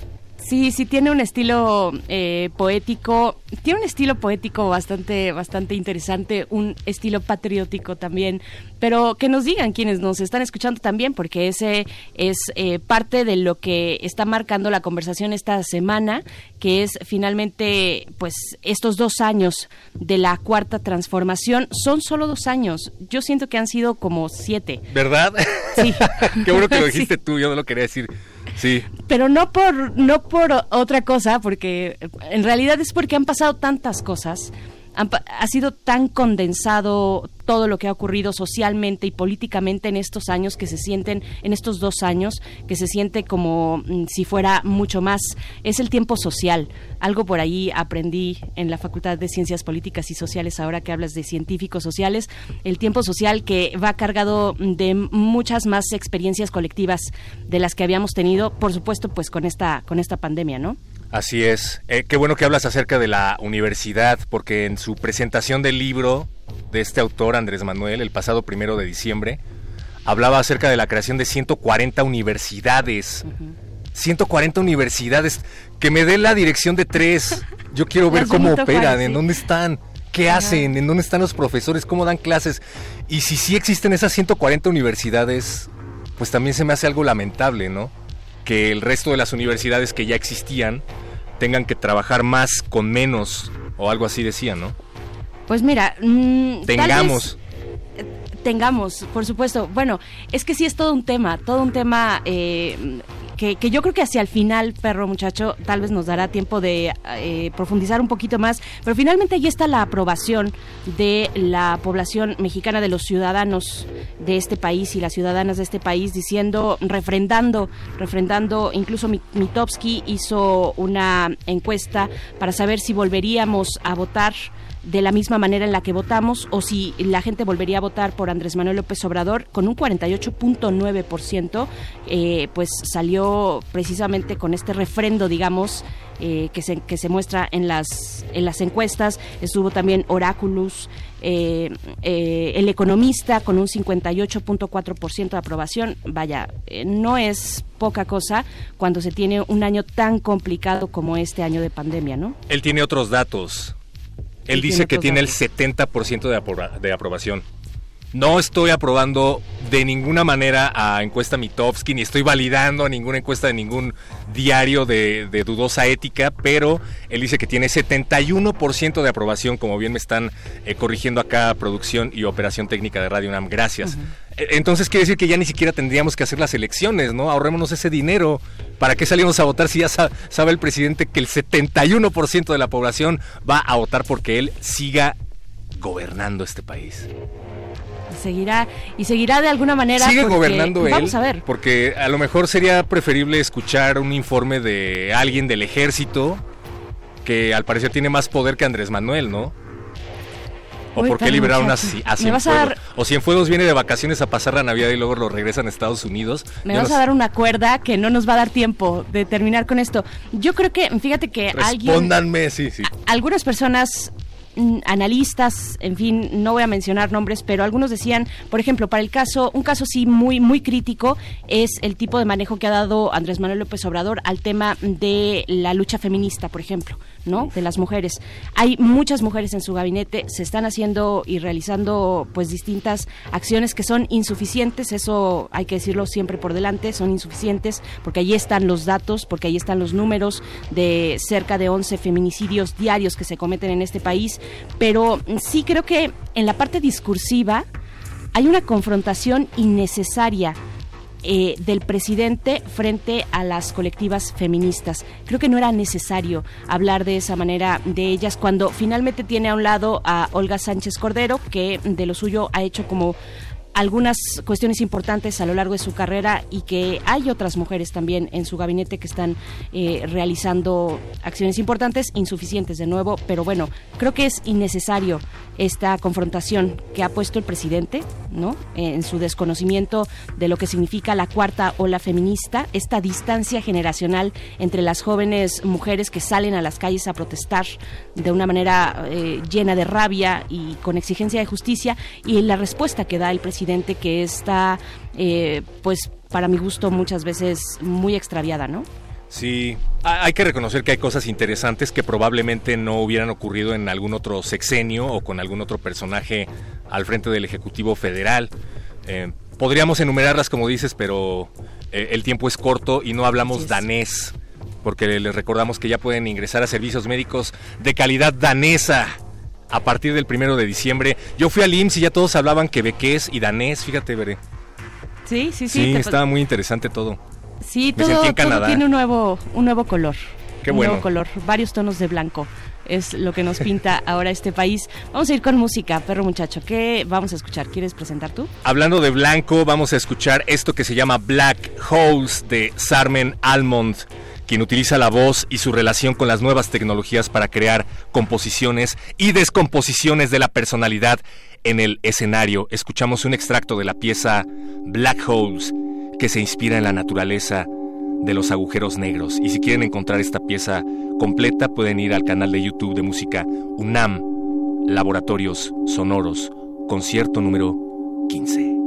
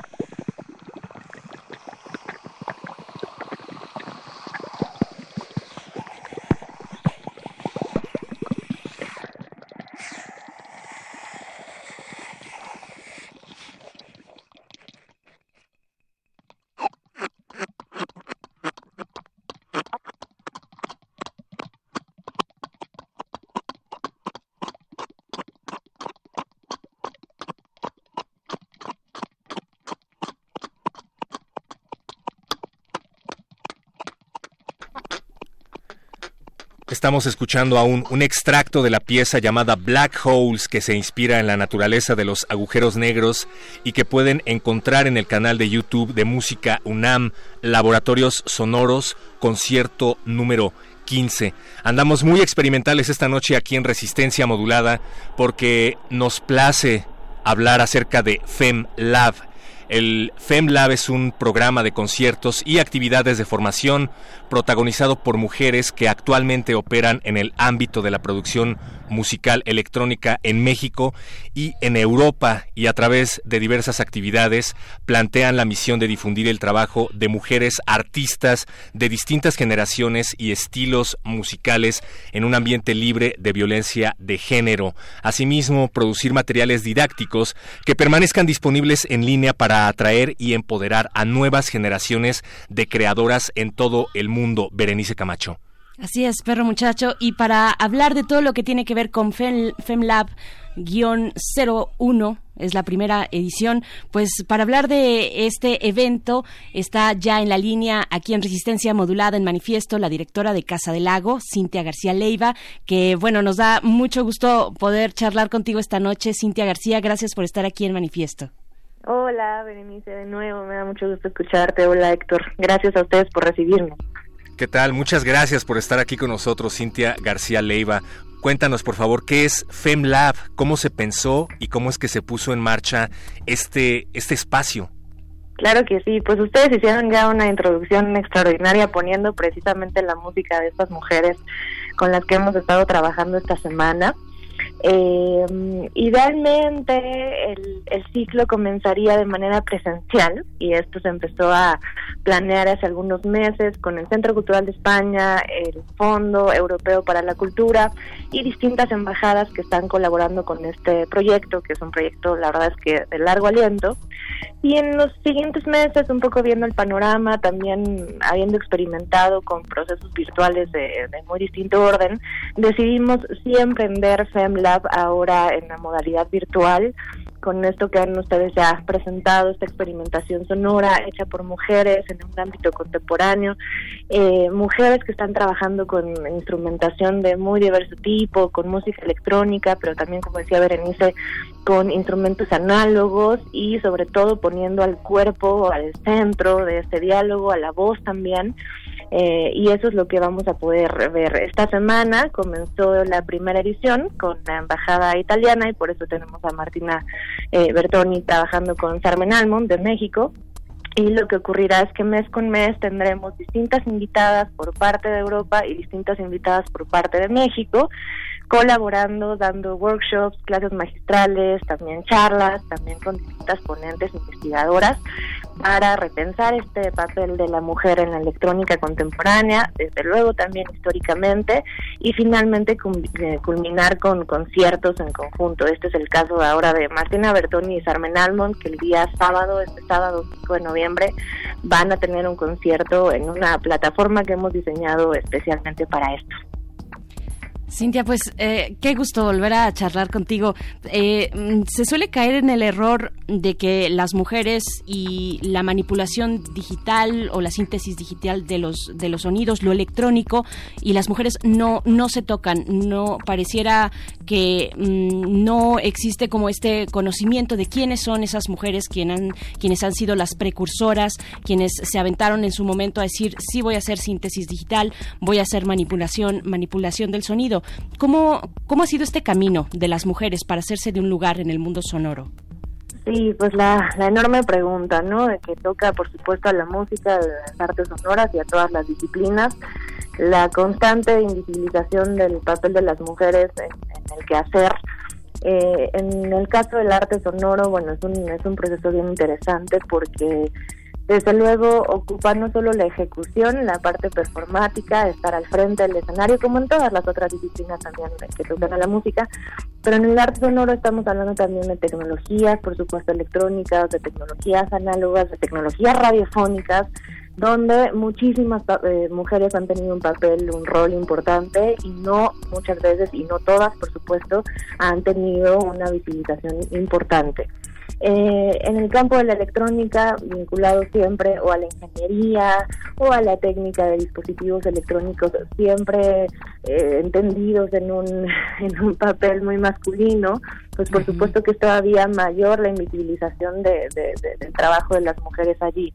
Hay, sin embargo, muchísimos proyectos y me parece que cada vez más a nivel mundial, y eso es increíble, cada vez más y más proyectos que están buscando volver a contar esas historias de la electrónica, volver a contar esas historias de la experimentación sonora desde otra perspectiva, como ha pasado también, ustedes hace rato mencionaban lo que está haciendo Vindictas en la coordinación de difusión cultural y muchas otras iniciativas, programas de radio, este, dosieres de revistas, ¿no? Eh, volver a pensar otra vez este canon y, a ver, volver a contar cuál ha sido esa relación entre tecnologías de uso abierto, tecnologías comerciales, eh, tecnologías públicas y la ejecución propia de una mujer artista, eh, en, en- en- sobre todo durante el siglo XX y por supuesto ahora en lo que llevamos del 21, de este 21 tan, tan complejo. Eh, el, el rol de las mujeres eh, me parece que también es interesante trazarlo quizá también como geopolíticamente, ¿no? Se rescata cada vez más esas figuras europeas, se rescata cada vez más las figuras estadounidenses, pero me parece que hay una gran tarea también por revisar lo que ha hecho Latinoamérica y lo que ha hecho México, y eso creo que también es parte de lo que intentamos hacer ahora con FEMLAB, rescatar en la propia historia de nuestro país esas mujeres que hoy están haciendo un trabajo pionero en este presente, pero también poder rastrear un trabajo pionero en términos históricos otra vez y todo el camino pues difícil para, para poder editar discos, para poder eh, tocar conciertos, para poder hacer programas completos de electrónica a la par de la electrónica que hacen hombres. Si hay un aspecto positivo, eh, por así decirlo, que se ha generado en medio de todo este caos pandémico, es el advenimiento de las plataformas como Zoom y de los eventos que empiezan a difuminar fronteras y es muy interesante que este proyecto tenga el apoyo del Centro Cultural España en México, que cuente con el apoyo del Fondo para la Cultura Europeo, eh, las embajadas de los países eh, que participan, desde luego de Casa del Lago UNAM, pero eh, nos gustaría que nos hablaras acerca de la relación de México con las artistas europeas, cómo se gesta esta relación y a dónde más están apuntando, porque esto tiene que llegar a todo el mundo. Sí, por supuesto, yo estoy muy de acuerdo. Quizá una de las ventajas frente al pantallismo agudo espantoso y la sumitis horrible en la que estamos inmersos, una de las ventajas de esta virtualización total de la cultura creo que ha sido esto que hizo, horizontalizar un poco más las relaciones. Es mucho más fácil quizá hoy y se está viendo además, se está haciendo eh, presente esto, eh, tener diálogos internacionales, hacer paneles internacionales, como que estamos de alguna manera en el mismo lugar todas y todos, queramos o no, y ciertas eh, dificultades para hacer proyectos internacionales hoy en la virtualidad, por supuesto, parecen borrarse un poco, y eso es muy interesante y creo que también es, es algo que hay que seguir manteniendo independientemente de la urgencia que tenemos por regresar también al espacio presencial. En ese sentido, creo que también, como pasa en otros ámbitos de, de- de nuestro quehacer como sociedad, estamos enfatizando y viendo las muchas diferencias y las muchas desigualdades que hemos tenido en términos también de pues de diferencias, del- por ejemplo, la crítica que se hace musical en distintos países, la atención que se le da a la cultura, la atención que se le da a una infraestructura sólida en instituciones públicas y en instituciones pri- privadas para poder realmente mostrar lo que hace un país, la fuerza que tiene, en este caso México, a nivel musical, que es potentísimo. Eh, realmente lo que está pasando en el ámbito de la experimentación en el arte sonoro desde hace años es muy, muy potente en México, es muy eh, amplio, es muy diverso, hay muchas disciplinas involucrándose con, con el sonido, ¿no? Vemos cada vez más artistas visuales haciendo obra sonora, eh, muchos eh, también eh, exponentes de la literatura, por ejemplo, involucrándose con la sonoridad. Y lo que falta quizá es atender de manera más crítica, más puntual y más abierta espacios donde eso pueda ser visible al resto del mundo. Me parece que una cosa que sí nos falta muchísimo y se ve en este tipo de proyectos más internacionales es atender a lo que pasa aquí, pero realmente con una crítica seria y con una, ya decía, una infraestructura sólida para poder empujarlo. Quizá traemos muchas cosas de Europa, pero no sé qué tanto estamos exportando, eh, ahora sí que producto mexicano. Y hay muchísimo, muchísima riqueza en ese sentido. Entonces, si esta horizontalidad de la virtualidad puede servir para algo, me parece que es también para potenciar lo que tenemos en México. Estamos conversando con Cinta, Cintia García Leiva, directora de Casa del Lago, acerca de este evento que lleva a, cabo Casa del Lago y también el Centro de Cultura España. Aquí en nuestro país esta relación y este, este puente entre mujeres que manipulan la música y los sonidos electrónicos y también los análogos, eh, mujeres en México y mujeres eh, que realizan esta actividad en Europa. Y, y bueno, en este espacio, en FemLab, mm, como, como lo hemos dicho, no solamente encontraremos experimentación con sonido digital, sino también análogo. Cintia, ¿lo, lo análogo y lo digital se tocan? ¿Qué, qué podemos encontrar en FemLab al respecto de este cruce? Claro que sí. Pues si volvemos a esta idea de poner al cuerpo al frente y, al- y eso quiere decir sobre todo poner la escucha al frente, poner no solamente la, la dimensión performática de, de hacer la escena electrónica, sino cómo y quiénes somos en esa escucha, qué cosas nos tocan sensorial, afectiva y físicamente esas producciones eh, tanto electroacústicas como completamente digitales. Esa, esa es una quizá primera unión muy útil para pensar las relaciones entre lo análogo y lo digital, que es también un tema interesantísimo, así como lo, como lo pones, digamos, más allá ¿no? de, de FemLab, pensar lo que pueden hacer estas llamadas materialidades sonoras que están completamente ligadas al material y a la tecnología que las que producen estas sonoridades. Entonces ha sido bien interesante, por ejemplo, en esta semana de conversaciones entre Carmen y Martina, cómo han ido las dos vinculando sus procesos sonoros análogos. Mm, Carmen, por ejemplo, hablaba comenzar desde la voz y comenzar desde el afecto. Martina hablaba más bien comenzar con el cello, un instrumento completamente análogo de cuerdas, muy, muy físico, y luego ir haciéndolos variar, ir modificándolos, ir manipulándolos a partir de herramientas digitales. Esa influencia mutua que tienen estos, estos tipos de materialidades sonoras y que dependen de dispositivos también distintos para poder sonar, es, es una confluencia muy, muy rica. Me parece también que parte de la producción electrónica más potente que se está haciendo hoy es justamente esa que se pregunta cómo acercarse de nuevo a lo análogo, esta como, digamos, segunda vuelta a lo material. Eh, y nos está pasando en muchos terrenos también de- del sonido eh, cómo hacer una producción, por ejemplo, de ambient o cómo hacer eh, procesos de drone que al mismo tiempo recreen o se acerquen a un espacio físico, una arquitectura física y nos hagan de nuevo esto que nos hace tanta falta, movernos, vibrar, ¿no? Como, Exacto. como, como cuerpos sociales, eso me parece importantísimo y ahí está el diálogo. Eh, esto que decíamos también, la, la relación tan virtual y tan pixeleada del mundo que tenemos ahorita requiere atender a lo análogo, a lo físico, a, lo, a la carne, para, para recuperar ese espacio físico que nos pertenece como sociedad. Me, me parece que es incluso casi una eh, pregunta política, pues a eso quiero llegar. Hablando precisamente de esto, revisaba de manera muy somera el programa y veía que va a haber eh, paneles que van a hablar acerca de la corporalidad e intercambios sensibles, va a haber clases magistrales, va a haber desde luego conciertos virtuales. ¿Qué nos puedes decir eh, de manera breve acerca del programa tan extenso que tienen? ¿Quién lo conforma más o menos y qué nos podremos encontrar, Cintia?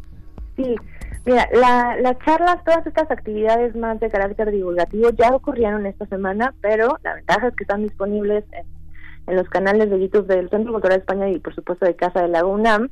Y ahí están estas conversaciones. eh, una de ellas fue mediada también por la investigadora y, artista sonora Lena Lee, mexicana. Y es riquísimo lo que pasó ahí. Los, los invitamos a que, a que accedan a estas charlas.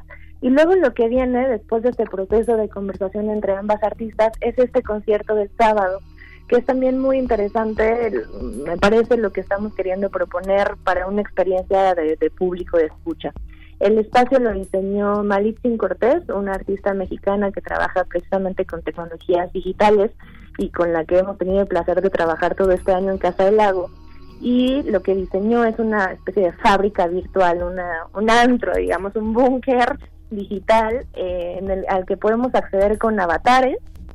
El público puede un poco transitar entre la casa, el lago virtual, el bosque y puede ver desde distintos puntos de su pantalla los conciertos de Martina y de Sarmenal. Eh, esta experiencia también está pensada así para más allá de tener una transmisión en vivo por Zoom, tratar de hacer una inmersión y una escucha mucho más profunda de los actos sonoros. Ahora esto, este FemLab 01 que hacemos ahora con la, con la embajada de Italia por para que para que puedan apoyar el papel de Martina es precisamente solamente el punto de arranque y lo que haremos es cada fin de mes, a partir de también enero de 2021, tener distintas artistas de las diversas embajadas que están participando. Estará Suecia, estará Francia, este Italia, ya dije España, por supuesto, y en fin, vamos a tener un recorrido también de esta escena europea en diálogo con artistas mexicanas. Lo iremos anunciando cada final de mes cuál es el próximo programa. Eh, está curado por la otra artista también muy interesante mexicana que es Paulina Laza y ella es quien ha ido haciendo estos estos ligazones muy interesantes entre, entre las propuestas electrónicas de las invitadas. Pues somos muy fans de Paulina Laza aquí en la Resistencia Modulada y, y, de todo lo que, sí, de verdad que, que sí, y, y, de todo lo que está proponiendo el FemLab 01. Eh, ojalá que el, el, próximo año podamos vibrar ya cuerpo a cuerpo, estando de manera presencial, también asistiendo a los eh, ambientes digitales inmersivos que están proponiendo y que no se pierdan. Ah, si ustedes nos están escuchando y se les escapó algún detalle, pues busquen en las redes sociales y el sitio de Casa del Lago y de Centro Cultural España. No se pierdan FemLab, que todavía está esta semana dando de qué hablar. Y pues te agradecemos muchísimo, Cintia García Leiva, toda esta conversación que has tenido eh, también en días anteriores con nosotros en Radio UNAM y ahora aquí en Manifiesto. Muchísimas gracias por, por contarnos y pues larga, larga vida a todas estas experiencias que ponen a las mujeres eh, precisamente un, frente a esta deuda histórica que tenemos en tantos ámbitos, pues que hacen esta visibilidad. Muchísimas gracias, Cintia. No, al contrario, de verdad, Berenice, a ti, a Héctor y por supuesto a todo el equipo, bueno, ahora de Resistencia Modulada, pero de, nuestro querido Radio UNAM, que han estado dando un apoyo importantísimo a, a FEMLAB y en realidad todo el año a, Casa del Lago. En verdad estamos súper agradecidos siempre que, que pongan atención a, a esto que ofrecemos, que le den un espacio, que platiquen y, y, ya te decía alguna vez estas preguntas más más críticas a mí me gustan mucho, creo que permiten entender mucho mejor los proyectos. Eh, así que muchas gracias y en efecto ahí está toda la información en las redes sociales de Casa Lago, de Centro Cultural España eh, y estaremos de todas maneras posteando minuto a minuto lo que ocurra este sábado a las 8 de la noche. Es entrada libre, entrada virtual libre, así que no, no, no habrá pretexto para este confinamiento, que tenga un sábado ahí una experiencia inmersiva con dos artistas muy, muy potentes y pues de nuevo, muchísimas gracias.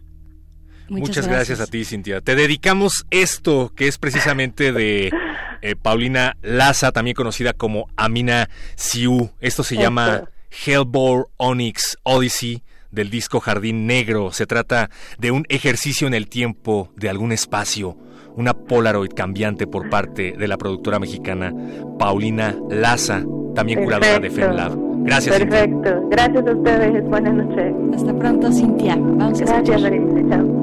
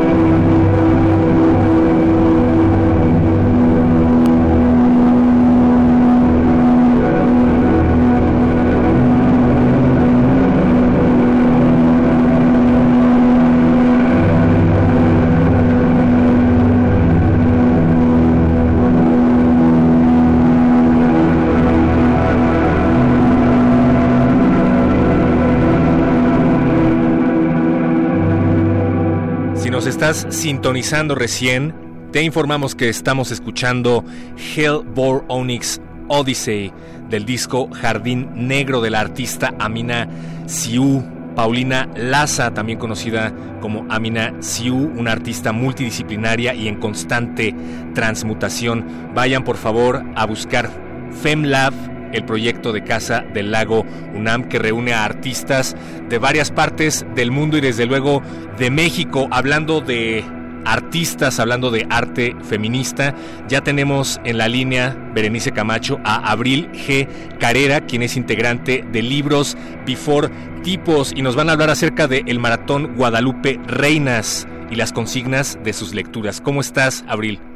Hola, buenas noches. Muchas gracias por la invitación a hablar de esta maravillosa dinámica de lectura. Maravillosísima, Abril. Eh, de verdad, yo voy a decir que soy muy fan de todo lo que están haciendo en Libros Before Tipos ya desde hace un rato. Así es que cuéntanos, llegamos ya una vez más al maratón Guadalupe Reinas con sus consignas que pues nos están poniendo a pensar, nos están poniendo a escarbar en distintos referentes de la literatura escrita por mujeres. Para quienes no conozcan aún a la colectiva de libros Before Tipos, cuéntanos, por favor, cómo decidieron juntarse y quiénes están formando esta colectiva. Claro que sí, nosotras vamos a cumplir cinco años este 6 de enero. Somos 13 mujeres mexicanas que nos conocimos a través de internet por nuestros canales de YouTube. Hablábamos de libros en esos, en nuestros videos algunas todavía lo seguimos haciendo, otras ya eh, también se dedican a otras cosas. Bueno, siempre sucede la vida, ¿no?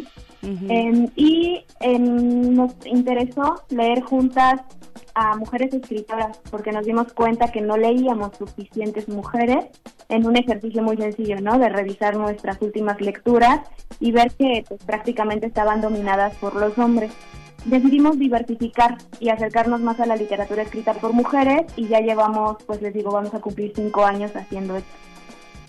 ¿Cómo les ha ido a lo largo de estos años? Me imagino que han empezado a recibir cada vez eh, mayores respuestas por parte del público a la hora de lanzar la convocatoria del Maratón Guadalupe Reinas, pero este 2020 está particularmente complicado.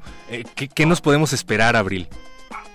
Pues sí, la verdad es que estamos muy emocionadas porque es la cuarta edición del maratón y ya es toda una preparación que nosotras hacemos desde, no sé, tres o cuatro meses antes, ¿no? desde decidir las consignas, preparar todo lo de diseño, los sorteos. Es un, es un trabajo autogestivo. De hecho, aprovecho para invitarlos. Tenemos un coffee donde nos pueden donar y todo lo que ustedes nos, nos aportan lo reinvertimos en el proyecto, ¿no? O sea, a, los envíos, todo eso.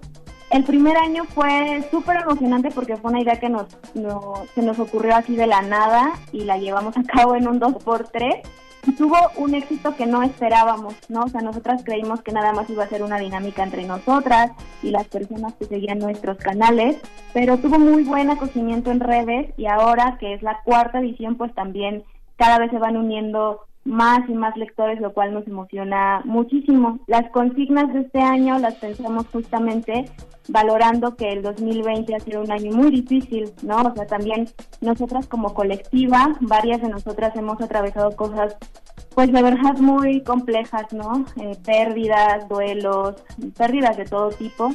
Y quisimos unirnos de alguna manera proponiendo consignas que tuvieran que ver con el cuidado, la armonía y el acompañamiento, que son aspectos que consideramos súper, súper importantes para seguir creando comunidad.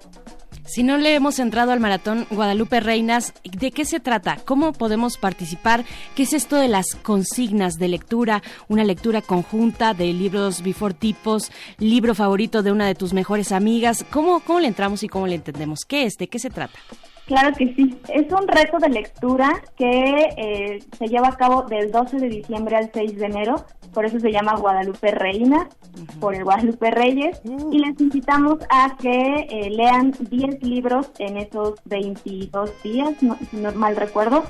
Em, son 10 libros que les invitamos a que cumplan con las con las consignas que proponemos, ¿no? Entonces las consignas de este año son la lectura conjunta de libros bifurtipos, que puede ser cualquiera de las que hemos hecho en estos cinco años y que pueden consultar en nuestra página web ah, www.librosdecuatrotipos.com. La segunda consigna es libro favorito de una de tus mejores amigas, divulgación científica, ambientado en un mundo en el que te gustaría vivir, libros sobre labores de cuidado, narrativa gráfica de libre distribución digital que es lo, son los webcomics, libro que te haga sonreír, reír o carcajearte, de una editorial independiente o autopublicado, libro de una autora de tu región y libro con un personaje fuera de la norma. Buscamos que las lecturas sean diversas, ¿no? Y que sobre todo nos animemos como lectoras a buscar nuevas autoras, nuevos géneros y nuevos formatos también, ¿no? Como es el caso de webcomics, que no conozco a mucha gente que lea webcomics. Yo misma apenas hace unas semanas me metí al mundo del webcomic por invitación de mis amigas de la colectiva y bueno, ahora ya estamos ahí promoviendo su lectura también. Oye, y estaba leyendo por acá en Twitter, también los pueden seguir en Twitter, libros B4 tipos, libros before tipos, que los retos van acompañados de premios. ¿Qué premios podemos esperarnos, Abril? Sí, esa es una de las partes más emocionantes del maratón. En cada cierto tiempo, bueno, a veces una semana o varios días, sacamos retos. Ustedes participan, por ejemplo, el primer reto que se liberó hoy es que nos compartan su lista de lectura del maratón. Solamente tienen que decirnos qué van a leer en el maratón y sacan una foto, lo suben a cualquier red o pueden hacer un video pueden hacer un dibujo, lo que ustedes quieran. De hecho, el reto es muéstranos tu lista de lectura de la forma más creativa que puedas lo suben a una red social y luego ese link de ese post o publicación o, lo que hayan decidido hacer lo registran en el enlace que publicamos ahí en nuestro tweet. Es un programa para hacer sorteos.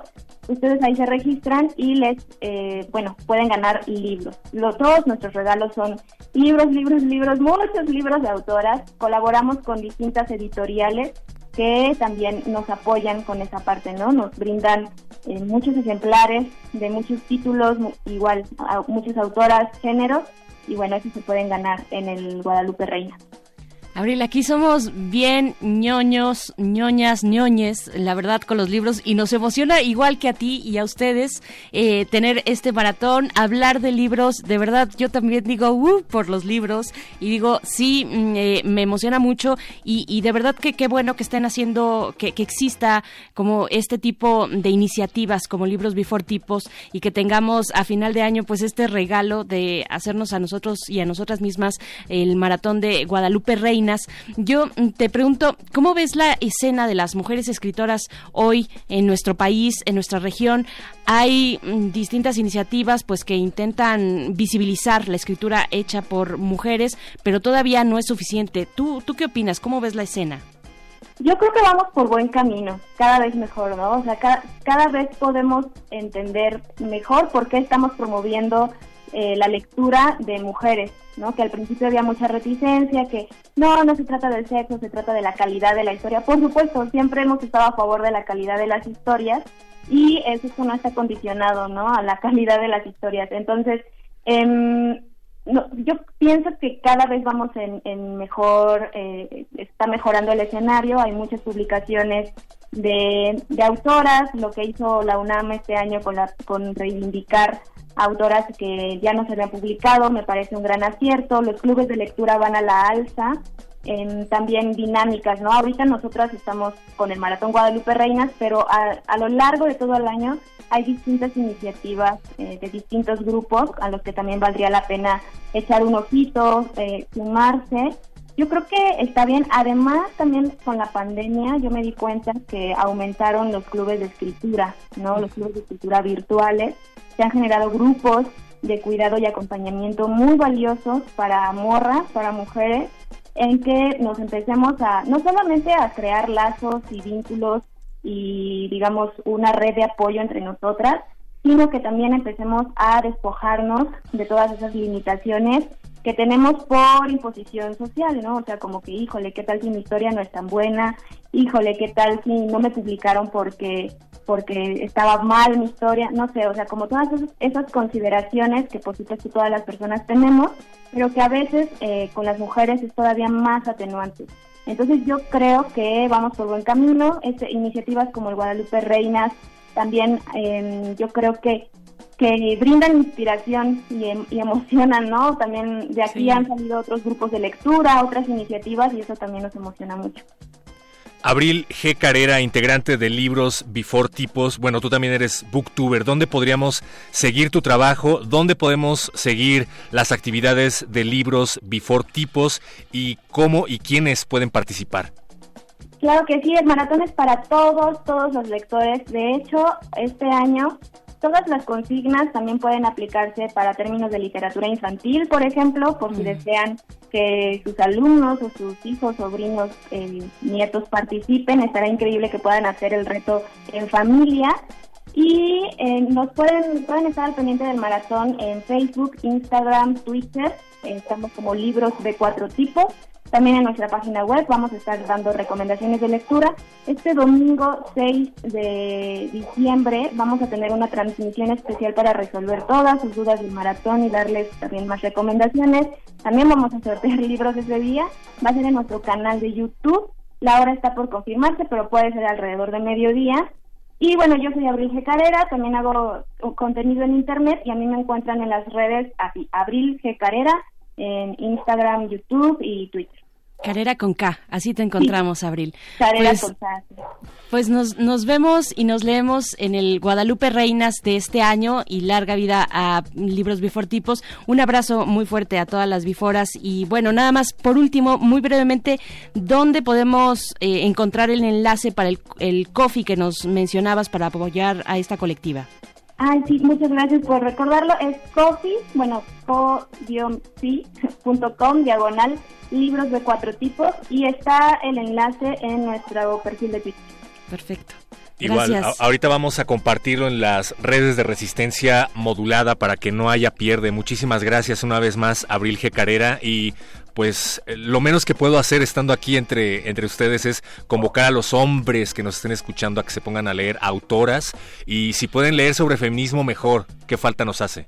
Eso estaría increíble porque, aunque es una iniciativa abierta a todo público, lo cierto es que sigue imperando el entusiasmo y, y las mujeres somos quienes más estamos interesados en esto, pero también hay, hay hombres que nos están acompañando y que están armando sus listas de lectura.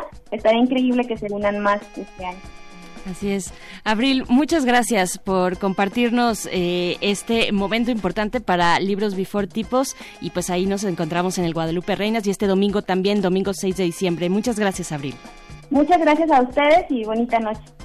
Gracias, Abril. Gracias también a Emanuel Silva, que esta noche nos estuvo acompañando en la consola de operaciones. Gracias a Oscar Sánchez, quien estuvo en la producción ejecutiva de este espacio. Gracias, Radio UNAM. Gracias a todos los que estuvieron del otro lado del micrófono. Y sobre todo, gracias a ti, Berenice Camacho, por existir y estar del otro lado del micrófono. Y gracias a ti, perro muchacho, por todo, por todo y por esta música que ya nos presenta Oscar Sánchez el Voice a cargo de Kelly Lee Owens. Melt es con lo que nos vamos a despedir del año 2020. Con esto nos vamos de, em, de aquí de Manifieste, pero la resistencia continúa una hora más con música. Gracias, perro muchacho. Nos encontramos pronto aquí en las ondas hertzianas. Donde quieran. Nos vamos. Sigan en sintonía con Radio UNAM.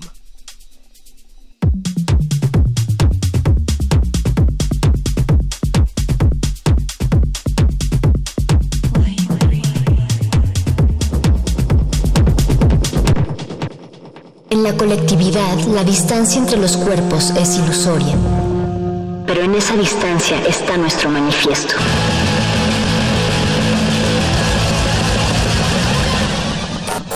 Manifiesto.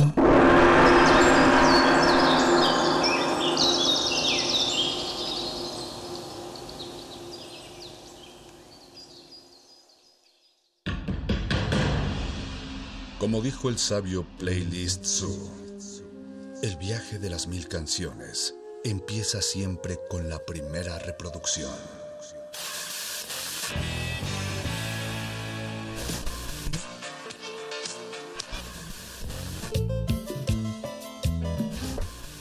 Continuación, un maestro te abrirá la puerta de su lista de reproducción. El resto va por tu cuenta. Ley listo.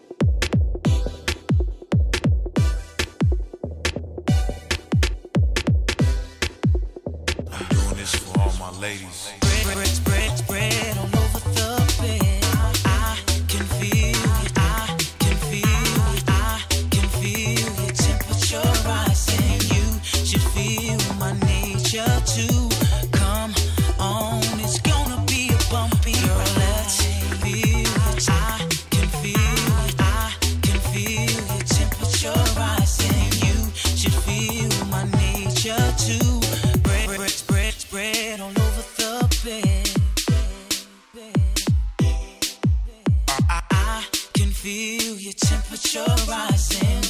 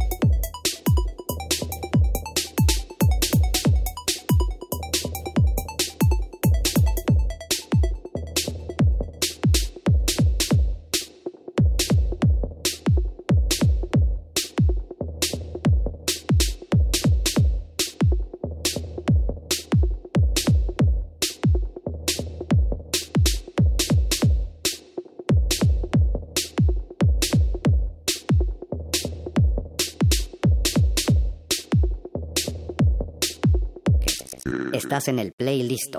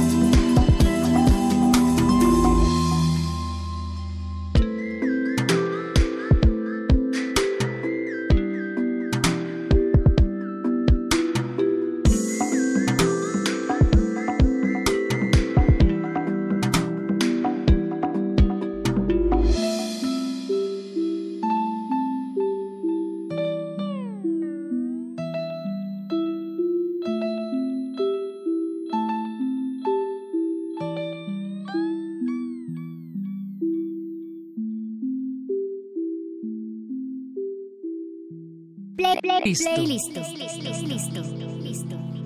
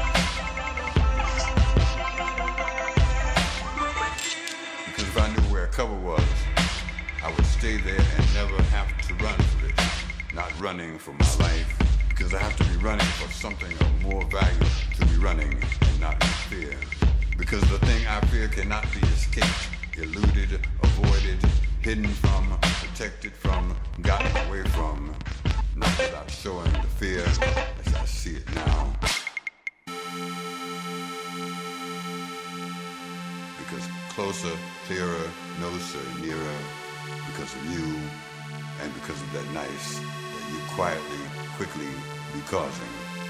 And because you're going to see me run soon. And because you're going to know why I'm running then. You'll know then. Because I'm not going to tell you now.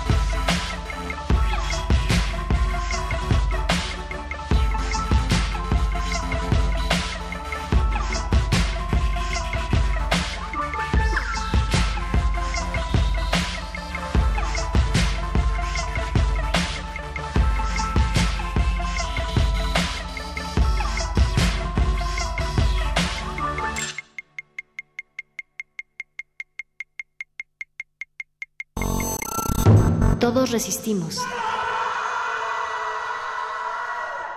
Ha sido la rebeldía indomable de miles. No nos va. No a atrás.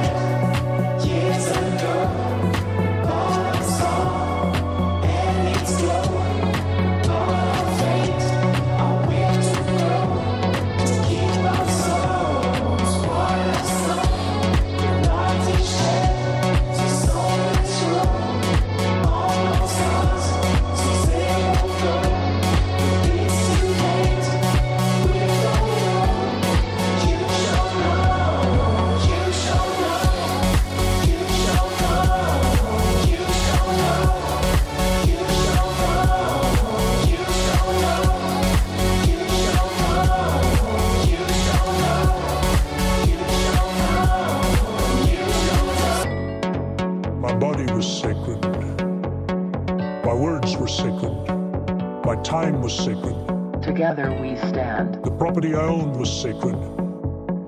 And these inviolable sanctities were preserved in those words